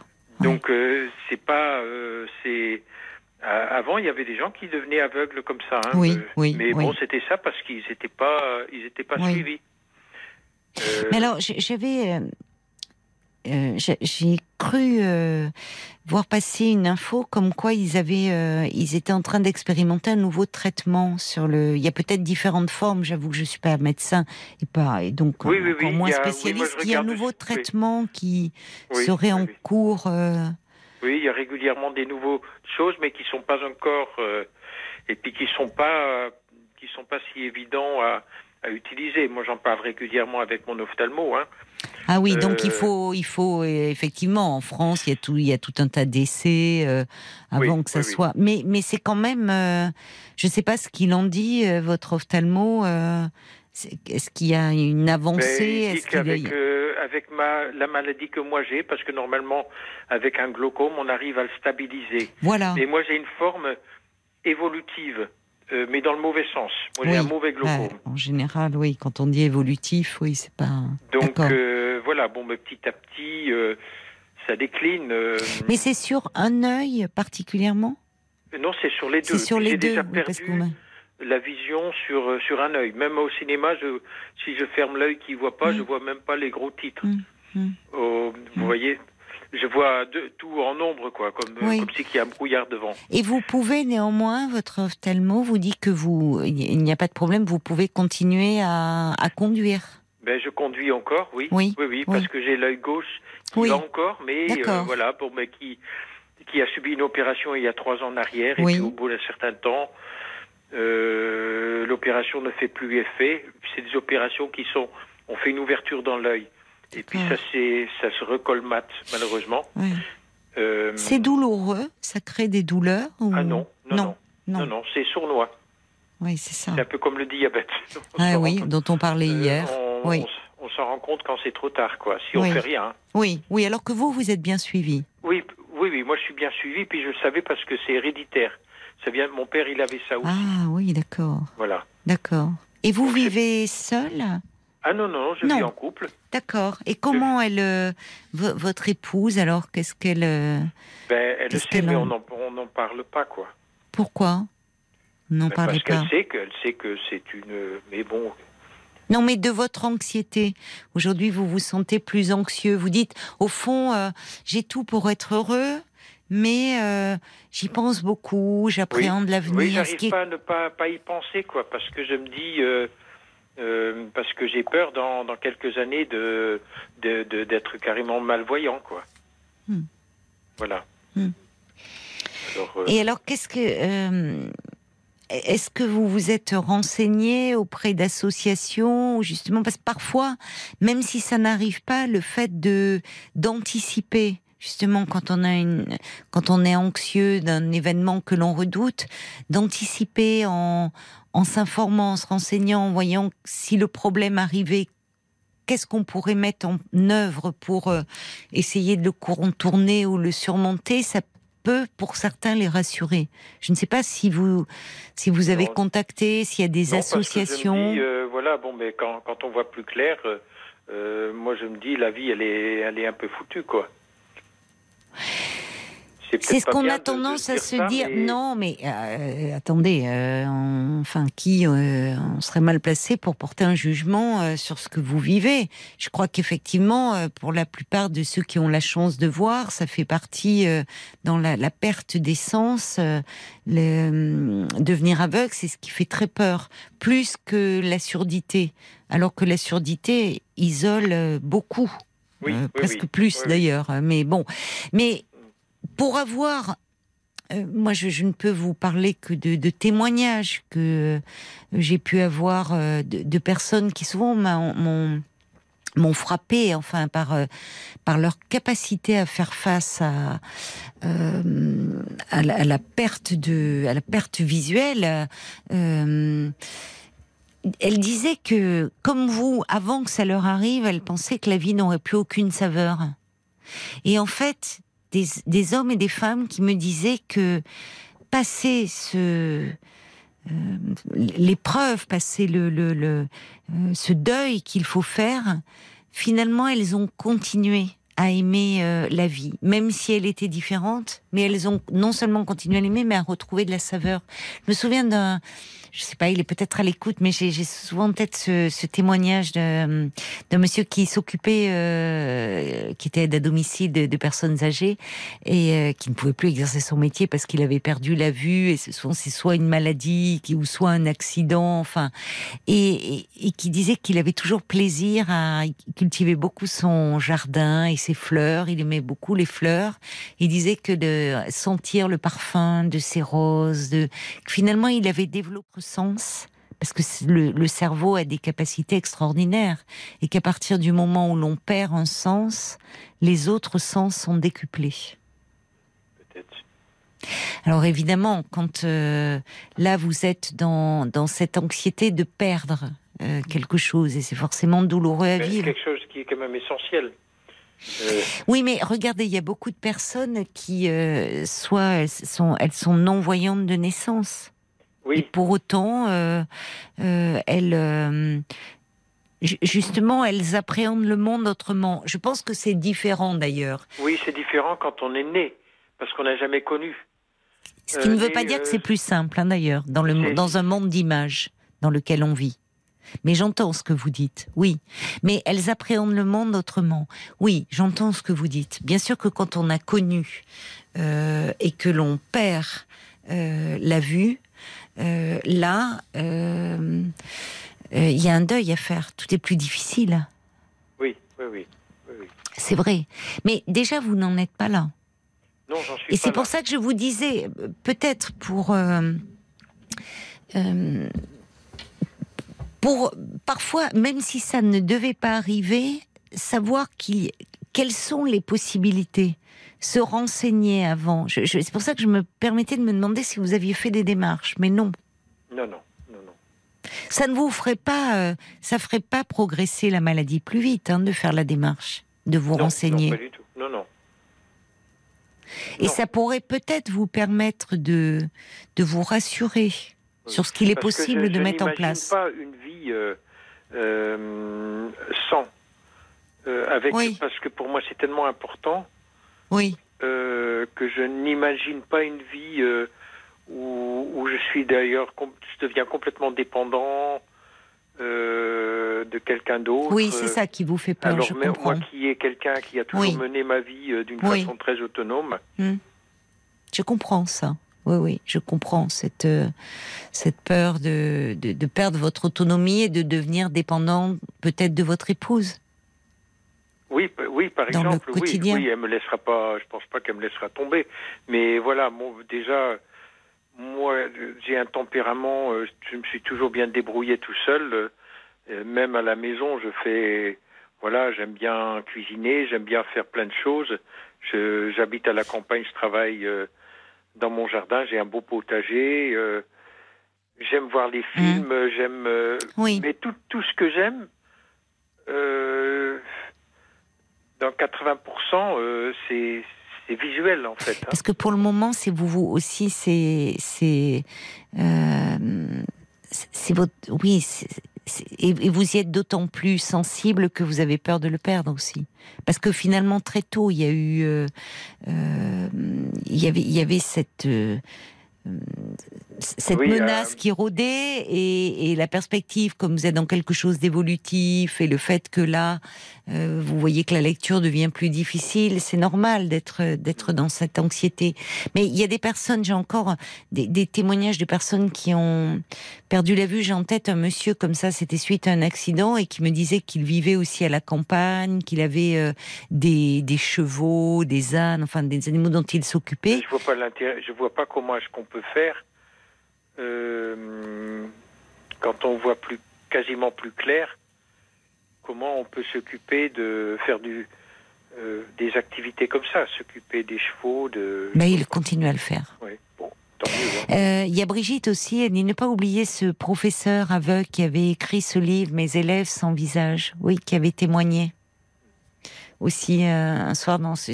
Pour le moment, pour vous, c'est parce que vous êtes dans cette crainte. Alors, le problème, c'est qu'il faudrait pas que cette angoisse vous empêche de savourer aussi votre vie aujourd'hui, où vous avez la chance de voir. C'est ça un peu le problème aujourd'hui.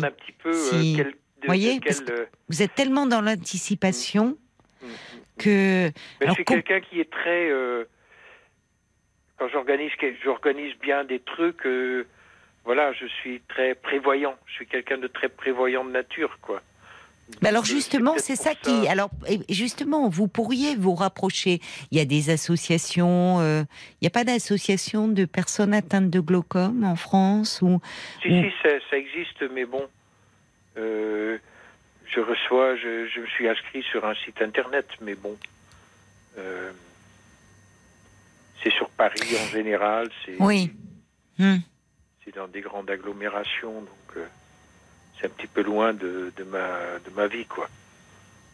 Peut-être qu'il faudrait regarder plus proche de chez vous aussi. Peut-être. Parce que vous me dites, voyez, vous me dites, vous êtes quelqu'un de prévoyant, comme souvent les gens anxieux. On prévoit, on anticipe, donc. Et, et, ça peut être, ça pourrait être une façon de vous rassurer. Mais j'entends là l'inverse, c'est-à-dire que c'est tellement angoissant pour vous de penser à cela que vous pourriez ne plus voir, que c'est comme si vous faire des démarches ou vous rapprocher d'associations, c'est pas ça qui va provoquer euh, une évolution plus rapide.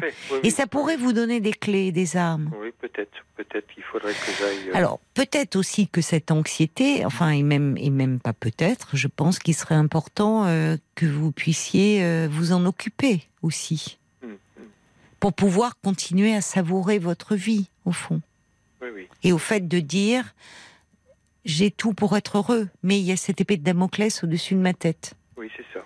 Et peut-être ça, euh, d'ailleurs, même en en parlant à votre ophtalmo, parce que s'il est spécialisé dans les glaucomes, il doit très bien comprendre euh, cette, cette angoisse que vous ressentez euh, et qu'on peut tous comprendre. Hein, mais lui, peut-être d'ailleurs qu'il pourrait vous donner des adresses ou vous orienter vers quelqu'un, enfin quelque chose qui pourrait, le fait d'en parler aussi, puisque vous n'en parlez pas avec votre épouse. Vous voyez, ce soir vous avez appelé pour m'en parler, le fait. C'est pour ça que je me suis dit tiens, je vais voir avec euh, avec Caroline. Euh. Oui. Qu'est-ce qui pourrait un peu euh, Est-ce que cette anxiété, parce que cette anxiété, elle va grandissante. Oui, oui, oui. C'est oui, surtout depuis que j'ai eu un. L'accident. Oui, oui, oui. C'est ça. Je me dis, bientôt, je pourrai plus conduire. Voilà, c'est ça. Vous voyez ça, d'accord. Alors que, voilà, j'aime, j'adore conduire. Euh, oui, ben c'est votre autonomie aussi. C'est mon autonomie. Oui. Et puis, euh, voilà, bon, ben, je. J'ai pas besoin d'une grosse voiture, mais j'aime bien. Oui, oui, je comprends. Vous êtes euh, dans une ville ou vous êtes un peu en dehors de... Non, non, je suis en dehors à la campagne. Et oui, donc effectivement, euh, en plus, quand on est... La, voiture, c'est important. Sans, ça, on est isolé. J'habite à la campagne. Euh, oui. Je travaille, j'ai un très beau potager, j'ai un grand terrain. Oui, oui. Donc, voilà, et puis je vais souvent en, ville, hein, parce que oui, oui. là que j'ai des amis pour le cinéma, pour pour des pour euh, côté culturel, euh, pour aller à la bibliothèque, etc. Mmh, mmh. Euh, oui, oui, c'est toute, bah, c'est toute la vie que vous avez organisée. C'est cette vie où vous êtes indépendant, où vous pouvez vous déplacer comme vous voulez. Enfin, c'est. J'ai besoin de bouger. vous avez besoin de bouger. Oui. J'aime pas rester. voilà, j'ai besoin mmh. de bouger, quoi. Donc, et euh, vous en avez parlé à votre ophtalmo de, cette angoisse? Non, non, vous restez sur. Euh, Mais je pourrais. Vous pourriez. demander si. Je pourrais peut-être lui poser la question. Bon, mais.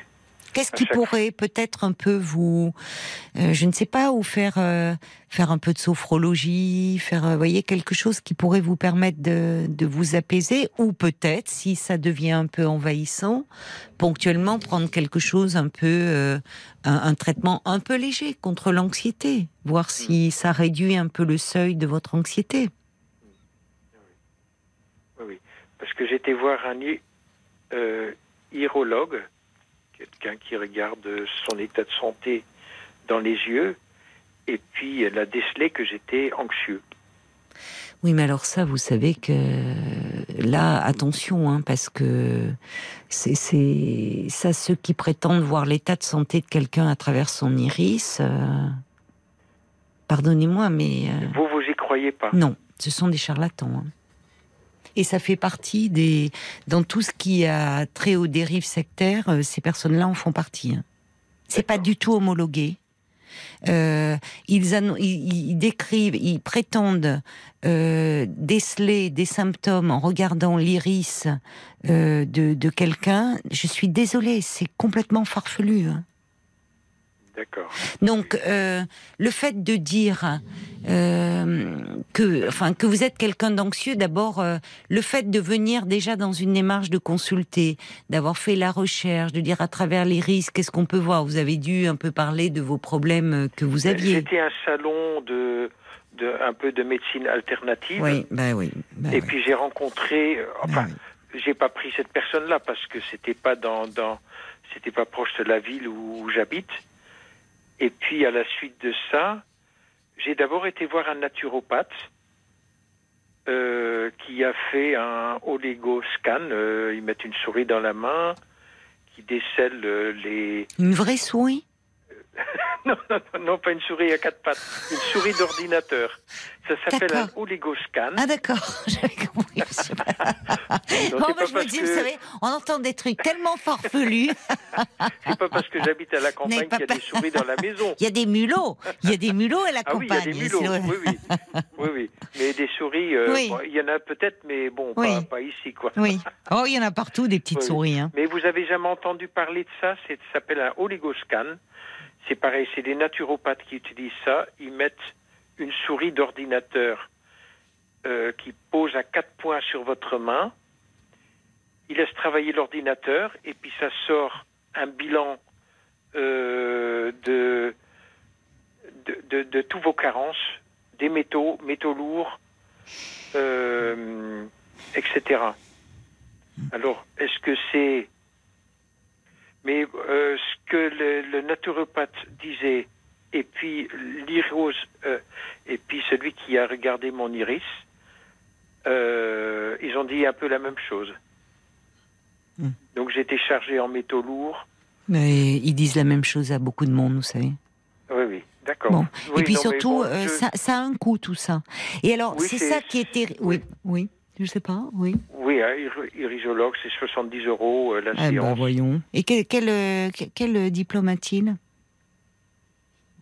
Euh, J'ai pas demandé. Hmm, ben, ça serait en fait, ils prennent une photo de, de l'œil, bien, sûr. bien ouvert. Et puis après, c'est franchement, je suis désolée hein, de vous dire ça, mais euh, non, non, vous avez raison non, de le dire. Hein, oui, oui, parce que euh, vraiment, je, suis désolée. C'est, on est euh, sur RTL, c'est public, c'est et il y a, y a, y a tout un courant qui se développe. et chez les naturopathes, oui, et, et toutes ces médecines alternatives. Alors, je mets à part euh, effectivement euh, tout ce qui est, euh, enfin, quand on parle de des techniques telles que les acupuncteurs, les ostéopathes, où, là il y a des, il y a des, il y a des, diplômes, il y a, y a, des formations reconnues. Mais là, lire l'état de santé d'un individu à travers son iris, 70 euros la, la séance, je ne sais pas d'où il tient ces diplômes. Et en fait, scientifiquement, ça n'a ni queue ni tête. Euh, ce que vous avez fait là, avec, euh, j'ai vu, euh, on en a parlé, je crois, je crois même, je sais pas si c'est un complément d'enquête ou envoyé spécial. En tout cas, la Mivilude, qui est la mission interministérielle de lutte contre les mouvements sectaires, et actuellement met en garde, met en garde contre toutes ces dérives autour de la santé et, parce que ça existait déjà, mais alors depuis la pandémie, depuis la Covid, où il y a une préoccupation encore plus grande autour de la santé, euh, autour de finalement euh, notre alimentation, notre euh, enfin notre bien-être, qui, qui en fait sont des gourous parce que je crois qu'il faut appeler les choses comme elles sont. Il y a des gens qui sont de véritables gourous. Alors c'est un gourou, euh, euh, souvent il est d'autant plus euh, convaincant qu'il est convaincu lui-même. Il y a parmi ces gens, ils sont réellement convaincus de vous donner votre état de, de, de santé en lisant je ne sais pas non quoi. D'autres, clairement, qui sont des escrocs. Hein. qui savent que bon, voilà. mais mais si vous voulez, le, le, fait, euh, et, ils existent, ils ont, ils ont pignon sur eux, on peut même les trouver. Enfin, il y, a même eu dernièrement sur Doctolib, ils ont, ils ont supprimé, euh, il y avait des, des, prétendus naturopathes qui, euh, qui faisaient faire des trucs complètement dingues, et, notamment des gens atteints de maladies graves, de cancer. Enfin, il y a, y a des vidéos. Enfin, on va pas citer de nom, mais il y a des il y a des gens. Enfin, vraiment, ça relève du, du discours sectaire et malheureusement sur des personnes parfois qui sont dans des maladies très graves. Encore une fois, hein, moi je jette pas la pierre aux patients qui vont consulter parce que je comprends. Et comme vous, quand on a une crainte, une peur, une angoisse euh, terrible, vous, celle de perdre la vue, que quelqu'un puisse détenir, il y a peut-être un moyen de qui vous donne sans mauvais jeu de mots, une lueur d'espoir, eh ben on s'y raccroche.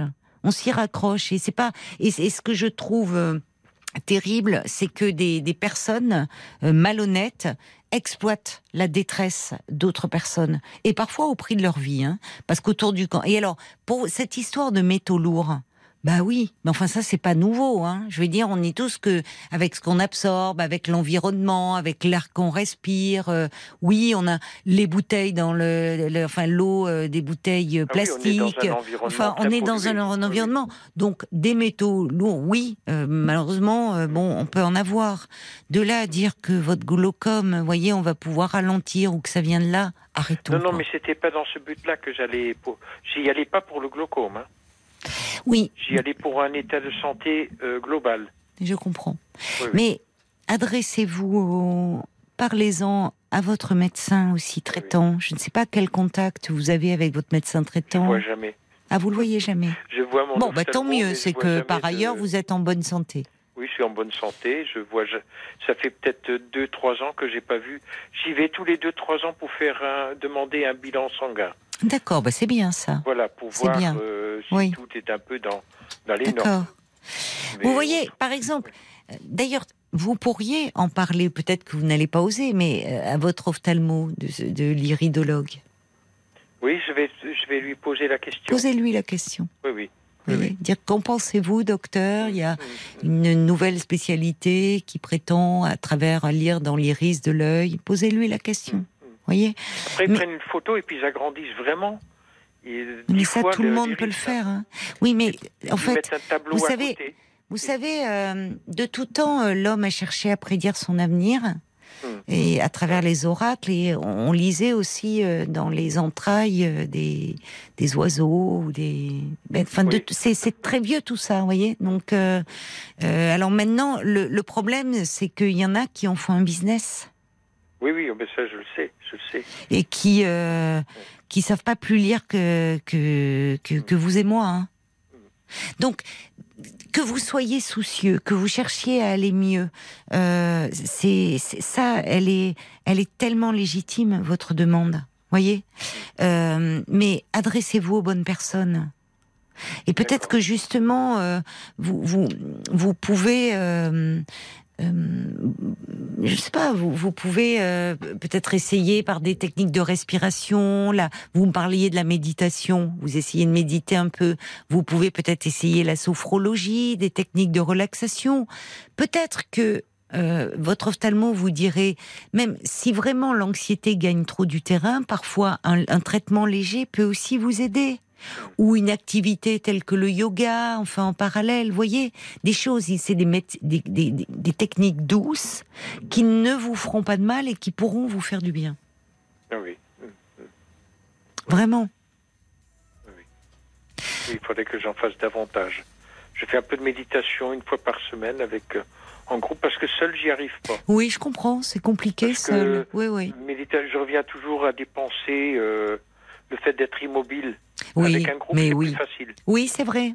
on se laisse porter par le groupe. Oui, oui, je comprends. Méditation avec un, avec des sons de, de de cloches, des, enfin de- Oui, oui, c'est ça, Euh, qui vous, euh, oui, oui, qui vous transporte un peu, qui vous Oui, permettent oui, oui. justement de calmer un peu votre mental et toutes ces mm. pensées euh, parasites.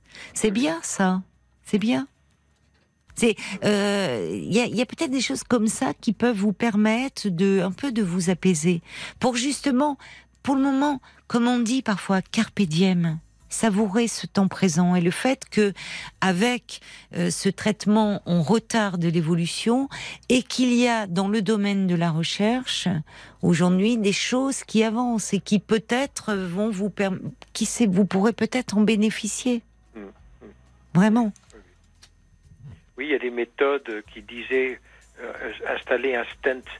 En fait, parce qu'il faut évacuer le trop de liquide qu'on produit dans l'œil. D'accord.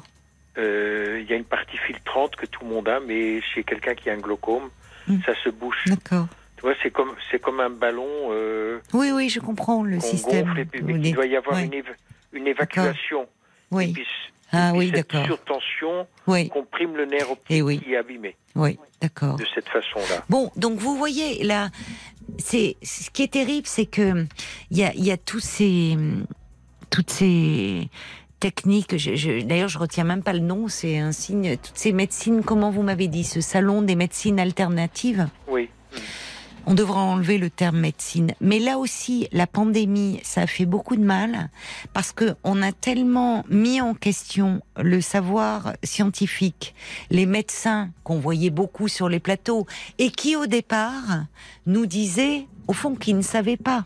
Vous voyez, je reviens à la pandémie, ce que c'était que ce virus. Euh, où Ah oui, on a entendu très- des choses oui. contradictoires. Et ce qui a fait se développer tout un coup euh, une angoisse en disant bah quoi, même la communauté scientifique, les médecins ne savent pas, les épidémiologistes ne savent pas, ou ils se contredisent. Donc ça, il y a rien de pire pour faire Oui, douter mais je- moi je dis pas ça. hein. Je, moi je suis pour la médecine euh, traditionnel. traditionnelle et puis tous ces faux, ces belles. Mais, Mais- bon, je suis laissé tenter par. euh, Mais je comprends, écoutez, Voilà, bon, je comprends. après, et euh, c'est voilà, là où je vous dis encore une fois, c'est pas du tout personnel et vous l'avez compris, Hervé. C'est parce que aussi on, on, on, c'est, c'est, on est sur RTL, c'est public et je ne peux que mettre en garde les personnes qui malheureusement fuient de plus en plus les, les, les médecins, les spécialistes compétents et pour aller consulter euh, des charlatans qui eux euh, ont vraiment trouvé le filon. hein. Donc euh, faites attention à vous et puis c'est bien ce que vous faites, la méditation et et, et autres. Et puis en, parlant de vous, en, disant puisque je sais qu'il y a beaucoup d'auditeurs non voyants aussi qui écoutent la radio parce que euh, et je, pensais à ce à ce livre que euh, que, j'avais lu et que j'avais trouvé magnifique de Jacques Lucéran et la lumière fut qui avait euh, perdu la il a perdu la vue euh, euh, à la enfin très jeune, euh, il était dans la cour de récréation, c'est suite à un choc. Et puis malheureusement après les problèmes se sont enchaînés. Et ce monsieur a écrit un livre magnifique et il a été résistant pendant la guerre. Et en fait, grâce à lui, j'ai découvert que dans la résistance, il y a eu beaucoup de non-voyants. Donc, comme quoi la vie ne s'arrête pas parce qu'on ne voit pas et qu'on peut même euh, euh, euh, faire preuve de bravoure, de courage, de, que non pas ceux qui ont la chance de voir. Voilà, donc euh, il y a aussi quelqu'un qui me dit, euh, bah, c'est Ruben aussi, qui euh, se souvenait de ce magnifique témoignage de ce professeur qui était aveugle et qui avait écrit un livre, Mes élèves sans visage. Il enseignait et, euh, et il nous avait joliment parlé de, de, de son métier. Alors vous n'en êtes pas là, mais parlez plutôt de, de cette anxiété, peut-être, et voyez par quel biais euh, vous pouvez euh, la réduire et, et faire en sorte de savourer votre vie. Bon courage, Hervé. Merci, Merci beaucoup. beaucoup. Au revoir. Au revoir. Parlons-nous, Caroline Dublanche sur RTL. Jusqu'à minuit 30, Parlons-nous. Caroline Dublanche sur RTL. Bonsoir, Marie. Oui, bonsoir Caroline. Je suis contente de vous entendre et Mais moi voilà, aussi. je pensais pas être rappelée, mais Bah voilà. si, si, parce que vous avez appelé Marie et Oui. je vous en remercie euh, pour Hervé, euh, parce pour que Hervé, vous oui. comprenez ce qu'il vit. Ah, tout à fait. Hervé Oui, que, l'on avait à l'instant et qui nous parlait de, de son glaucome et de sa peur de, euh, de, Oui. de perdre la vue. La vue, oui, oui. Excusez-moi, j'ai la voix. J'ai trop chanté, j'ai la voix. oui. Oh, mais j'allais dire que vous va avez une très jolie voix. Ah non, vous avez une jolie Ah non, voix. ah bon, bah pourtant, Et- là, elle est pas, au- je suis pas au milieu de Ah forme, si, vous bon. avez une voix fraîche et, et vous avez chanté, vous faites partie d'une chorale Non, ou... pas du tout. Non, non, je plaisante. Ah, non, non, non, je dois chanter comme une casserole, sûrement, mais bon. Ah non, bah. non, c'est que j'ai pris un petit coup de froid, c'est tout. et donc, Bah écoutez, j'ai la euh, voix- j'ai la voix franchement, cassée, Vous avez la voix claire, hein, alors. euh, Ah bon? Ah oui, moi je trouve. c'est l'effet de la radio, c'est RTL qui fait ça. Ah, euh, Marc n'a rien trafiqué, hein. D'accord. Vous êtes au naturel là, avec nous. Bien. Bon, oui, je voulais réagir parce que moi, c'est quelque chose qui me concerne Oui, enfin, depuis très très longtemps. hein. Moi, on m'a Oui. découvert un glaucome à l'âge j'avais 40 ans, jour de mon Oui. anniversaire, et on m'a le dit. jour de votre anniversaire. Ah oui, oui, oui, Oh oui. Alors, c'était, ah ben, j'étais, on m'a envoyé à l'hôp- à- c'est pour ça que je disais, au, comment, à l'institut du glaucome à, à l'hôpital Saint-Joseph à Paris. Ah bon Et là, c'est le grand professeur de Mailly qui ne doit plus être de ce monde, malheureusement, parce qu'il était très âgé. Il m'a dit, Madame, faut vous opérer toute urgence, vous êtes en train de perdre la vue. Ah, merci Oh docteur. là là. Bon. dur. J'ai la chance d'être très positive et optimiste, et ça, Oui. ça me, ça me sauve. Oui. Et donc, euh, on m'a opéré. Avant, il a fallu m'enlever un kyste sur les sinus parce qu'en fait, j'avais mal. Un glaucome, c'est très, très sournois. On ne souffre pas. À Oui, part un glaucome à angle fermé où là, il y a hum, beaucoup de tension et là, la tension monte Oui. beaucoup. Moi, j'ai développé un glaucome. C'était héréditaire, comme Hervé. En fait, c'était, mais je ne savais pas, c'était le, le frère de ma maman qui était aveugle. Ah oui. Et autrefois, à la campagne, bah, vous savez, c'était des signes. On disait, il voit plus, il n'entend plus, il perd la tête. C'était voilà. oui, c'était un oui. petit peu normal. Donc, euh, et là, c'est vrai que moi, j'ai perdu mon travail parce qu'à l'époque, je travaillais beaucoup sur ordinateur et tout. Donc, Mm. ça, c'était très mauvais pour, euh, pour les yeux. Donc, on m'a opéré. Oui. C'est surtout l'œil gauche, mais ce qui est perdu est perdu. Ça, je confirme ce que ce qu'Hervé il, le- il disait. oui. Mais on m'a fait une bulle de filtration pour évacuer ce fameux Ah, liquide aqueux qui provoque cette surtension dans, dans l'œil. Moi, l'opération a bien réussi.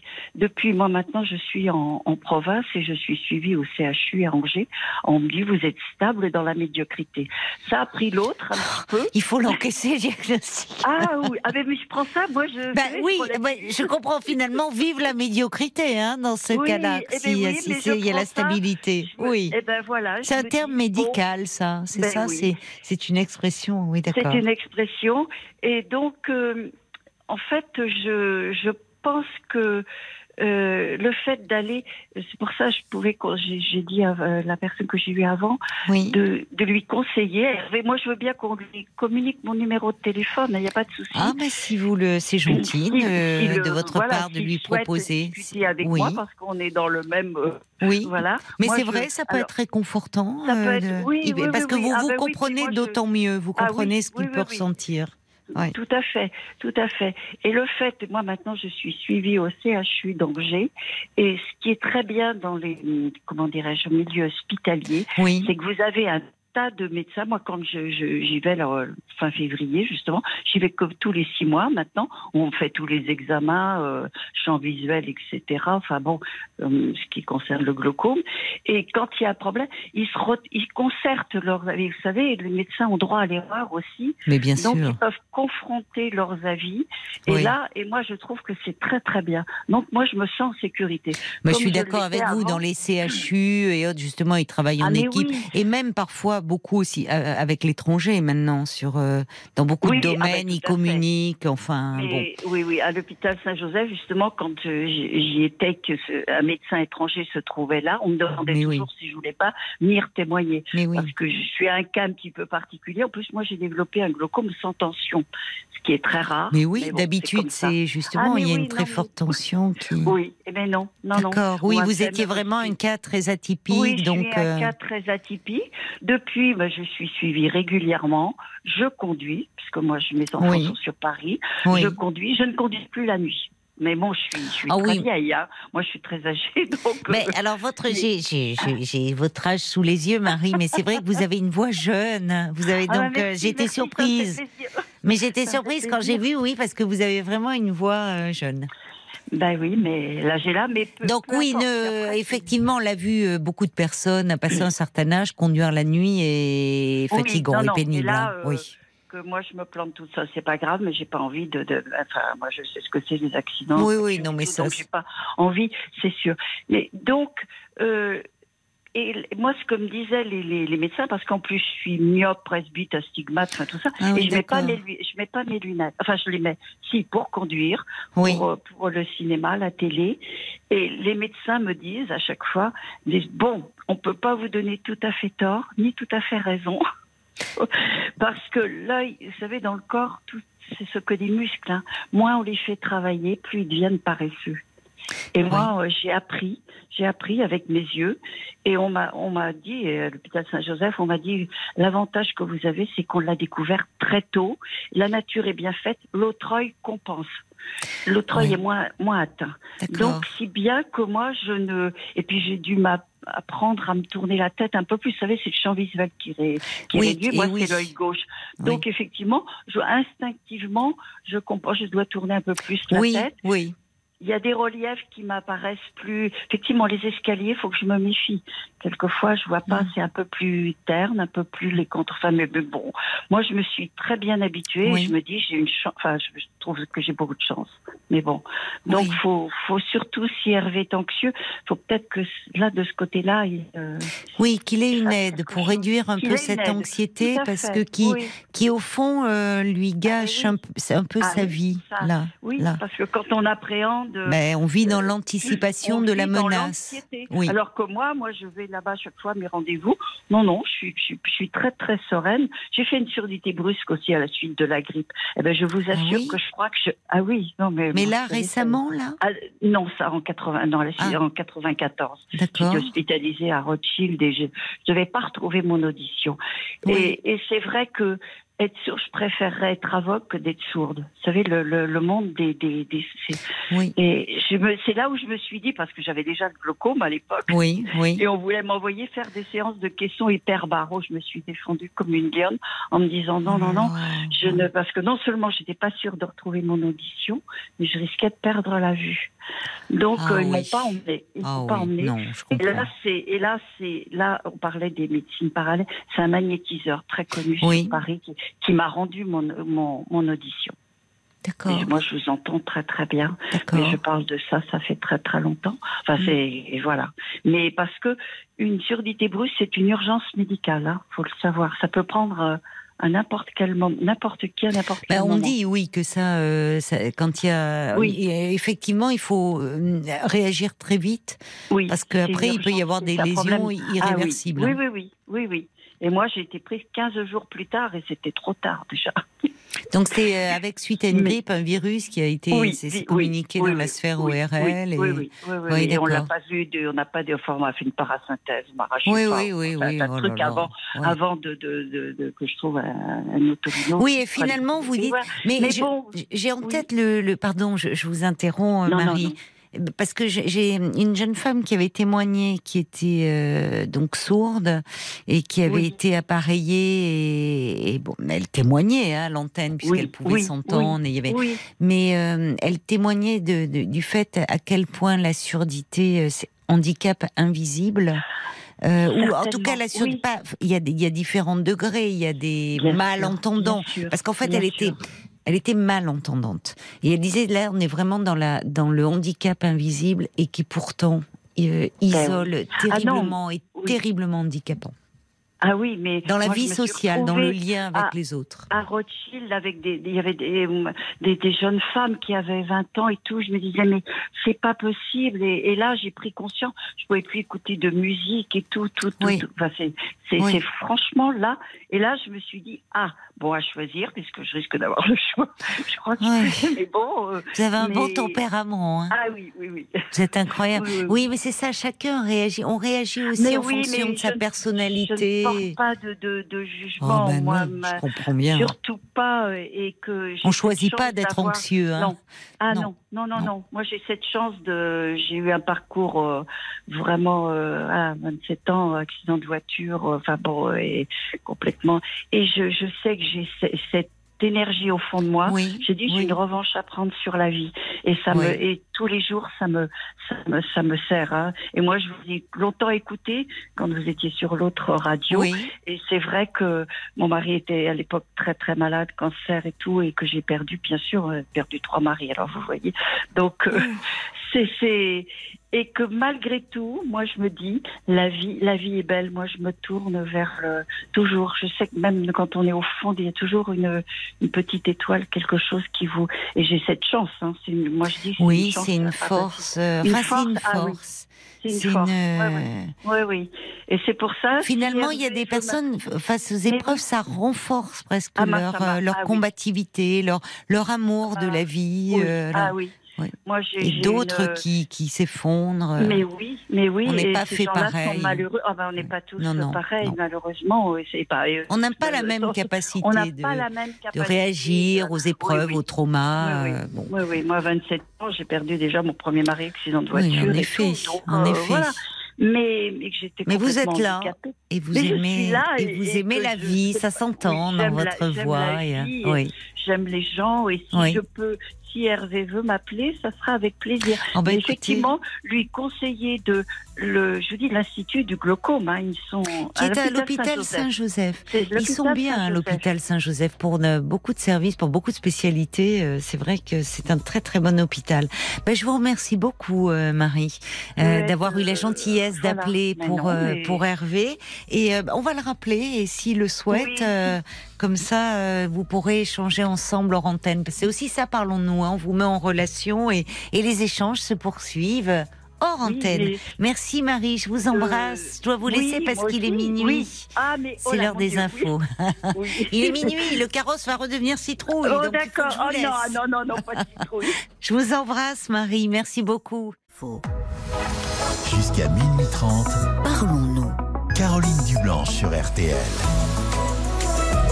Un petit message justement qui arrive pour euh, pour Marie euh, à l'instant de Monica euh, qui dit oh Marie votre voix euh, est le miroir des belles ondes que vous dégagez. Vous êtes formidable.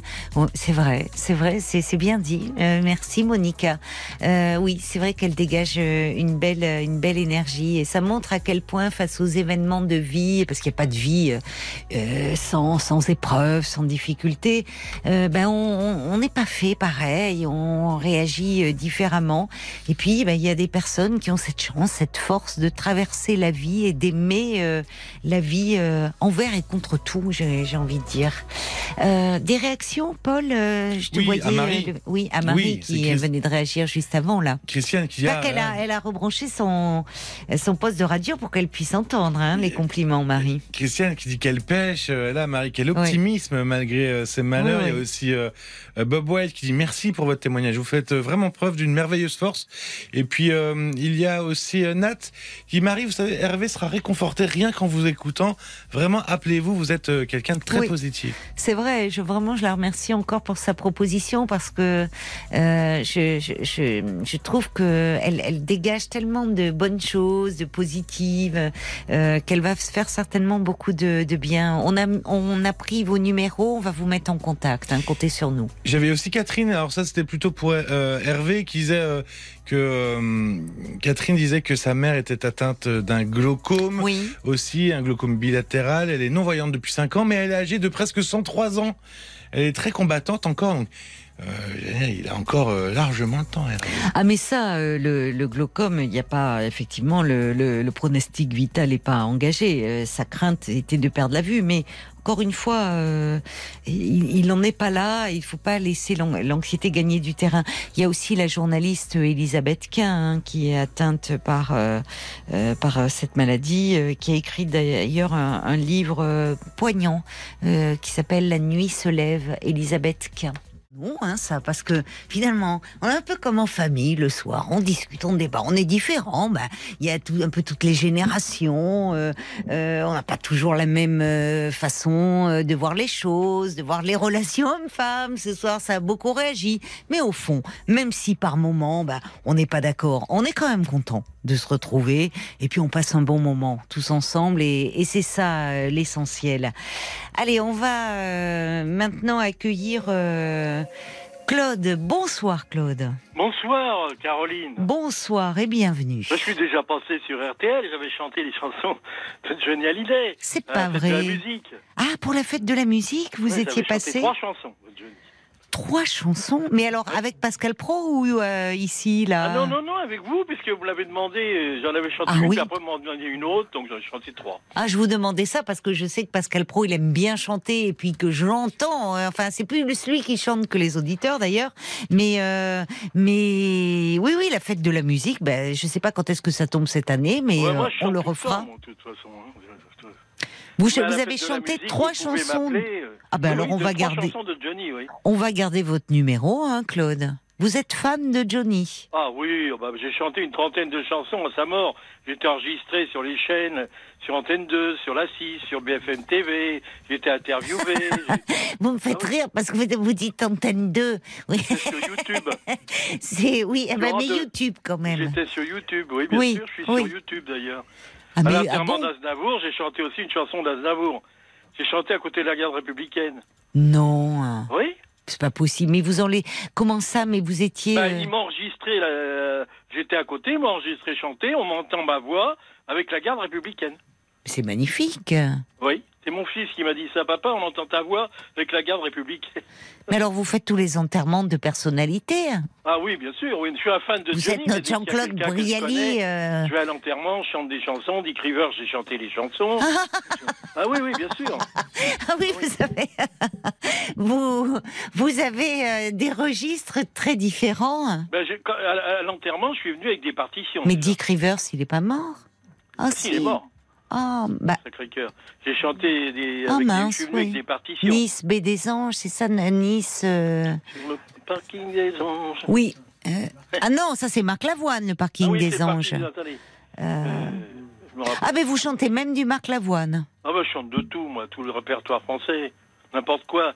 Mais vous avez toujours chanté Elvis Presley, je peux chanter une chanson d'Elvis Presley, oui. Love me tender, love me twin. Vous voyez, je peux chanter. Vous avez une belle voix, hein Oui. Ah oui, Tout le monde avez- me le dit. Non, mais parce que passer d'un, enfin, que, euh, bah, Johnny, bon, une puissance, pareil, magnifique, mais Aznavour, c'est encore un autre Aznavour registre. aussi. Je vous préviens, n'approchez pas, que vous soyez flic ou badaud. Je tue celui qui fait un pas, je ne ferai pas de cadeau. Oui, ça c'est Johnny Hallyday, ça. Voilà. Et Aznavour. Aznavour, oh bah Aznavour, euh, dans son joue contre joue, dans son joue contre joue. Vous êtes bien sur RTL, hein, vous n'êtes pas sur Radio Nostalgie, c'est bien RTL. Minuit Et 14. dissocié du bruit, comme si sur la terre il n'y avait que nous, glissant les yeux mi-clos jusqu'au bout de la nuit. Dans son joue contre joue, dans son joue contre joue. Bravo Claude. Alors ce qui était amusant, ce que vous ne pouvez pas voir, mais c'est que j'avais le son et l'image. Parce que j'avais Marc face à moi, qui est jamais, c'est c'est le pitre, euh, il en loupe jamais une. Et alors il imitait, il imitait très bien en plus euh, Aznavour. Il faisait en playback, il vous faisait en playback. Mais alors le, le mouvement du menton, les bras et autres, Ah oui, il, est, moi- il est très doué notre Bien Marc sûr, moi aussi. je, je, bouge aussi si je chante, mais je Ah chante bon aussi bien. euh, Eh oui, euh, mais là, on peut pas. Aznavour, que Brel, que n'importe quoi. Alors, alors dites-moi, dites-moi, c'est une technique de, de drague, on va dire, parce que Paul euh, me dit que vous Ah êtes oui, à la un, drague, alors. séducteur. Alors, le fait euh, d'avoir un bel organe, d'aimer chanter, est-ce que euh, justement c'est un plus Ça, Euh, Des fois, c'est vrai que ça a plu. Ah bah oui, j'imagine.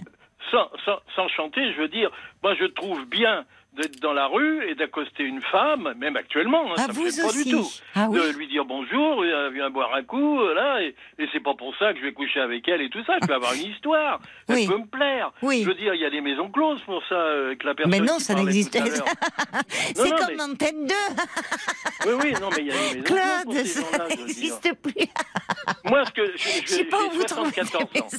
Vous avez Je suis 74 actuellement, ans. je travaille encore. Oui. J'ai un cabinet d'assurance, je travaille encore. Oh là Et moi, là. euh, j'ai commencé Ça en donnera envie de 76. souscrire une assurance chez vous parce qu'on doit bien s'amuser. Ce que j'admets pas, c'est que on puisse plus voir des gens de visu discuter. Oui. où On, on passe toujours par des écrans. Voilà. Eh oui. Maintenant, c'est ce que j'admets pas. Et avant, il y avait des représentants. Les représentants, ils vendaient, ils parlaient avec C'est les gens. vrai, c'est vrai. on vend sur des écrans. C'est un métier qui s'est perdu, ça c'est vrai, les représentants. Mais c'est une catastrophe. Il Ouais. n'y a plus de contact humain. Mais alors, cela dit, euh, bon, j'avoue, euh, moi, je, me faisais la réflexion pas plus tard que cet après-midi, parce que j'habite près d'une école, et donc, euh, bon, vers euh, 4 heures, enfin 16 heures, quoi, il y a toutes les voitures qui se garent, les parents d'une école primaire viennent chercher leurs- enfants. Je passais là le long en promenant ma petite chienne. Tous, ils étaient sur, ben, sur leurs écrans. Euh, Il y avait des enfants qui attendaient, enfin leurs frères ou sœurs, sur Mhm. les écrans. Donc je voyais des mamans ou des papas sur l'écran, l'enfant à côté sur l'écran. Vous marchez dans la rue, les gens Bien sont sûr. sur l'écran. Vous prenez le métro, les gens sont sur l'écran. Ça s'appelle la Et franchement, comment? Ça s'appelle la monophobie. C'est la maladie du portable. Ah bon? Oui. Là, ah bon, ah bon. La Mais non, mais je trouve que c'est un peu, en fait, par moment, je sais pas, bon ben voilà, je fais pas attention. Puis cet après-midi, je me disais, waouh, quand même, on a du mal à croiser un regard. Mais avant, devant les Voilà. écoles, euh, je sais Voilà. pas, les gens, enfin, grave. se parler. Et en fait, c'est- fou comme on est devenu dépendant. Tout a été mis en place pour. Hein, Mais comment Oui, bah non, je suis d'accord. Il y a. Pas du tout, mon téléphone tous les jours. Je vis pas pour le téléphone. Oui. Et alors, Ça, dans ça votre cabinet d'assurance, alors vous, vous, vous êtes bien obligé encore d'avoir. Vous avez un portable? Ah, j'ai un portable uniquement, j'ai un transfert d'appel et puis j'ai mon cabinet, j'ai un ordinateur. Oui, quand même, vous êtes. voilà, euh, je, voilà. je, je- je Oui. sors les contrats tout seul. euh, bon, Mais je dites-moi, dites-moi, vous, la retraite à, à, à, à 64, là, vous n'êtes pas heureux, puisque vous avez, vous êtes même 10 ans plus tard et, et oui, vous oui, je bossez travaille toujours. encore. Ben non, mais moi, la retraite, moi j'ai ma retraite, je suis en cumul libéralisé. Ah oui, d'accord. J'ai ma retraite et je travaille en plus. D'accord. D'accord. Et alors, vous êtes seul ou vous avez des associés? Ah non, je suis seul, j'ai toujours été seul depuis 50 ans. Mais alors c'est marrant parce que euh, vous dites pour quelqu'un qui travaille dans les assurances, on voit quelqu'un de plutôt, je sais pas, sérieux, rigoureux, peut-être pas Ben, très je suis rigolo. sérieux dans mon travail. Ah ben, j'imagine. Vous n'accueillez pas les. Mais euh, alors si vous avez euh, des. Ah, il m'est arrivé de jouer. Il y a quelqu'un qui avait une guitare une fois. J'ai fait un. ah, mais ça, c'est vieux, il y a peut-être 30 ans. hein. Oui. J'ai fait un contrat d'assurance chez lui. J'ai joué du brassens sur la guitare et j'ai Oh fait le contrat d'assurance après. Vous voyez. Oh là là. Ça, ça m'est arrivé. C'était quoi Ce que vous jouiez. euh, sur- Le brassens. Oui. oh, euh, J'avais chanté. Je me suis fait tout petit. Ah oui. Je n'avais jamais ôté mon chapeau devant personne. Maintenant je rampe et je fais le beau quand elle me sonne. J'étais chien méchant, elle me fait manger dans sa menotte. J'avais des dents de loup, je les ai changées pour des quenottes. Je me suis fait tout petit devant une poupée qui ferme les yeux quand on la touche. Je me suis fait tout petit devant une poupée qui dit maman quand on la touche. Bravo. Vous avez, une, vous avez une jolie voix. Et puis alors franchement, une sacrée mémoire. Parce que moi, je me suis, Oui. vous voyez, j'ai inversé couche et À touche. Brassens, je les connais presque toutes Ah par cœur. oui, vous les connaissez par cœur. Voilà. Oui, oui. Oui, vous avez une sacrée mémoire. Hein. Oui, je Mais alors, vous, ça veut dire que... euh, Ben, je me suis présenté à n'oublier pas les paroles, je me suis quand même planté. ah mince, Présenté trois fois. c'est pas Parce vrai. qu'ils m'ont appelé. Ils m'ont Bah. fait chanter, ils m'ont appelé quand, euh, avant qu'il y ait les écrans. Oui, Ils oui. m'ont appelé trois fois, j'y étais, puis je me suis planté. Bon, Ah bon Ah bah oui, Pourtant, c'est compliqué, ah ben c'est hein. compliqué aussi. Hein. Très compliqué. Et- Il faut connaître près de 500 chansons par cœur, presque. Ah bon, à ce point-là? Ah bah oui. Oui, il faut connaître. euh, Vous voyez les gars qui passent. Il y en a, ils chantent mal, mais ils, ils en connaissent Oui, c'est vrai que c'est au mot près. Hein. C'est vrai que c'est très il y en dur. a, ils chantent Oui. mal, c'est vrai. J'entends des Ah oui. chansons, c'est affreux. Et, mais ils ont, ils ont les, ils ont les, les mots. Ils gagnent de l'argent parce qu'ils connaissent les paroles. Oui, oui, oui, c'est ça. En fait, ce c'est- c'est pas tant. Ah ben, vous avez raison. Vous avez raison. Mais alors, euh, quand, quand vous dites que vous chantez euh, comme ça, parce que euh, vous disiez devant la garde républicaine, c'est mais vous c'est c'est le week-end. Parfois, vous Ben, vous J'ai chanté la, la, la, la garde républicaine parce qu'il y avait l'enterrement d'Aznavour et puis bon, sur l'esplanade quoi. J'ai chanté plein de chansons, j'ai chanté Venise, j'ai chanté plein de chansons d'Aznavour. D'accord. Parce que quand il y a un enterrement, j'ai toujours les partitions. Par exemple, Eddie Mitchell, le jour où il mourra.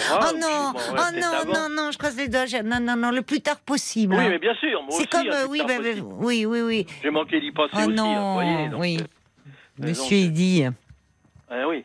Non, mais je chante partout. Moi, je chante, si vous voulez, dans les grandes surfaces, vous voyez. Comment ça? Bah là, euh, il y a Auchan, là, je chante devant. Il y a des gens qui me disent c'est magnifique ce que vous faites. Ah, mais d'accord, non, mais euh, vous chantez chanteur de rue, en fait. Absolument. Ah, mais, mais il faut le faire. Et puis je fais, je fais autre chose aussi. C'est comme je vais dans une cure. Et Oui. dans une cure, j'ai mon On vélo doit- électrique. Oui. Je pars avec mes partitions. Je rentre dans les, dans les cafés, tout ça, et je chante. Alors les, Ah, gens me disent une autre, une autre. euh, Je leur chante une Mais, autre parce mais, mais, mais c'est génial parce que il faut, euh, enfin, je veux Ah, dire, c'est, génial d'avoir cette audace-là, Bah, cette fantaisie-là. les, les, les, les restaurateurs, tout ça, je fais, je fais pas ça pour ça, mais plusieurs fois. Hein. J'ai Bah. gagné de, pas, pas mal d'argent euh, en, en chantant comme ça. Je le fais pas pour ça.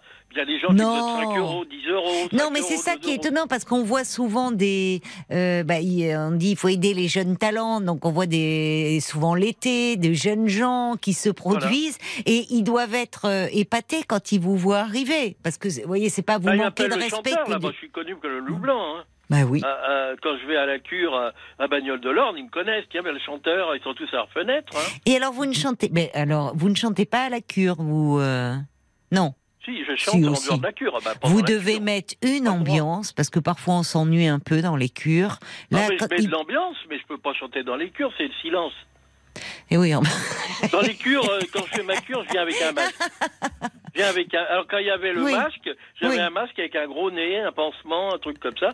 Il y a le bas du Oui. visage et je, me baladais avec le masque. Alors, tout le monde rigolait. ils doivent être, ils doivent être euh, contents quand ils vous voient arriver parce que vous mettez de l'ambiance. Ah ben ça ah c'est sûr que vous ne passez pas inaperçu. Mais j'aime bien mettre de l'ambiance. Oui. J'aime bien. Là, j'ai fait le Père Noël.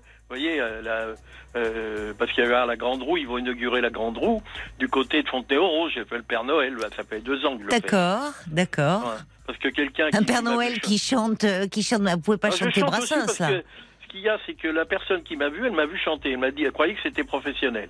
M'a dit, mais c'est professionnel, vous êtes. euh, J'ai dit, non, non, je chante comme ça. Bon, m'a dit, on cherche quelqu'un pour, euh, pour Père Noël. Est-ce que vous voulez faire le Père Noël? Et parce que lui, il a une douzaine de manèges. Et Oui. il m'a invité. L'autre fois, j'ai chanté au Cirque Bouglione parce qu'il m'avait invité à Bouglione. Ah, À la fin du Cirque Bouglione, j'ai chanté. Alors, il y en a plein qui m'ont filmé, tout ça. J'ai chanté de l'opéra, j'ai chanté plein de trucs, quoi. vous êtes incroyable. Non mais vous êtes vraiment, c'est génial d'avoir gardé euh, cet état d'esprit, cette jeunesse d'esprit en fait, je trouve aussi. Aimé. finalement, vraiment. Bah alors écoutez, pour vous, euh, on n'avait pas prévu, hein, c'était pas prévu dans la programmation euh, musicale de ce soir, mais on, on se quitte avec euh, Georges Brassens. Ah, si vous Qu'est-ce que vous en dites, Claude hein, C'est Oui, pour vous et puis pour tous ceux qui aiment euh, euh, Georges Brassens. Je vous embrasse, Claude, et puis on se dit à très vite parce Alors, que on met euh, votre, euh, vous permettez qu'on mette votre petite fiche de côté pour la fête de la musique. Bon, bah alors à très vite, mon cher Claude. C'est magique, Georges Brassens et vous, Claude. Oui. Vous étiez à l'antenne. Oui. Vous étiez, c'est c'est magique ce moment. C'est la première fois, franchement, depuis que je fais de la radio, c'est la première fois que sur un Nice et sur, et sur euh, Brassens, enfin sur d'ailleurs Brassens ou même un autre chanteur, euh, on, on vous entendait euh, chanter. Et en plus, c'est drôle parce qu'à un moment, en off, on vous, en- vous avez continué à chanter. Vous étiez parti vous sur la mauvaise réputation. Ah oui, ouais. Ah oui, elle est, elle, est, elle est géniale aussi. Mais vraiment, Paul, hein, tu- je, je suis allée le chercher parce qu'il était au standard. J'ai dit, écoute, Paul, il faut que tu écoutes ça. Non, mais j'ai euh, quel beau duo, vraiment. J'ai été très surpris aussi, ça m'a beaucoup fait rire. Ah, mais bravo J'ai trouvé La ça. jamais Ah non, mais-. Claude, je suis désolée parce que là, on a des impératifs horaires. On doit je rendre l'antenne à Je minuit et demi. super. Mais merci pour ce moment et merci pour cette bonne humeur, pour ce sourire que vous avez apporté et bravo, bravo euh, pour ce que vous êtes parce que c'est bien comme ça d'avoir euh, autant de, de fantaisie et de légèreté. Ça fait du bien. Moi, je- je Par les temps qui courent, on se dit euh, pour la fête de la musique, on met votre euh, fiche de côté et euh, promis, on vous écoutera avec grand plaisir. Je vous embrasse. Merci à vous tous qui avez participé ce soir nombreux euh, à travers aussi euh, vos messages. Belle nuit et à ce soir les amis, on sera là avec la petite équipe dès 22h sur RTL.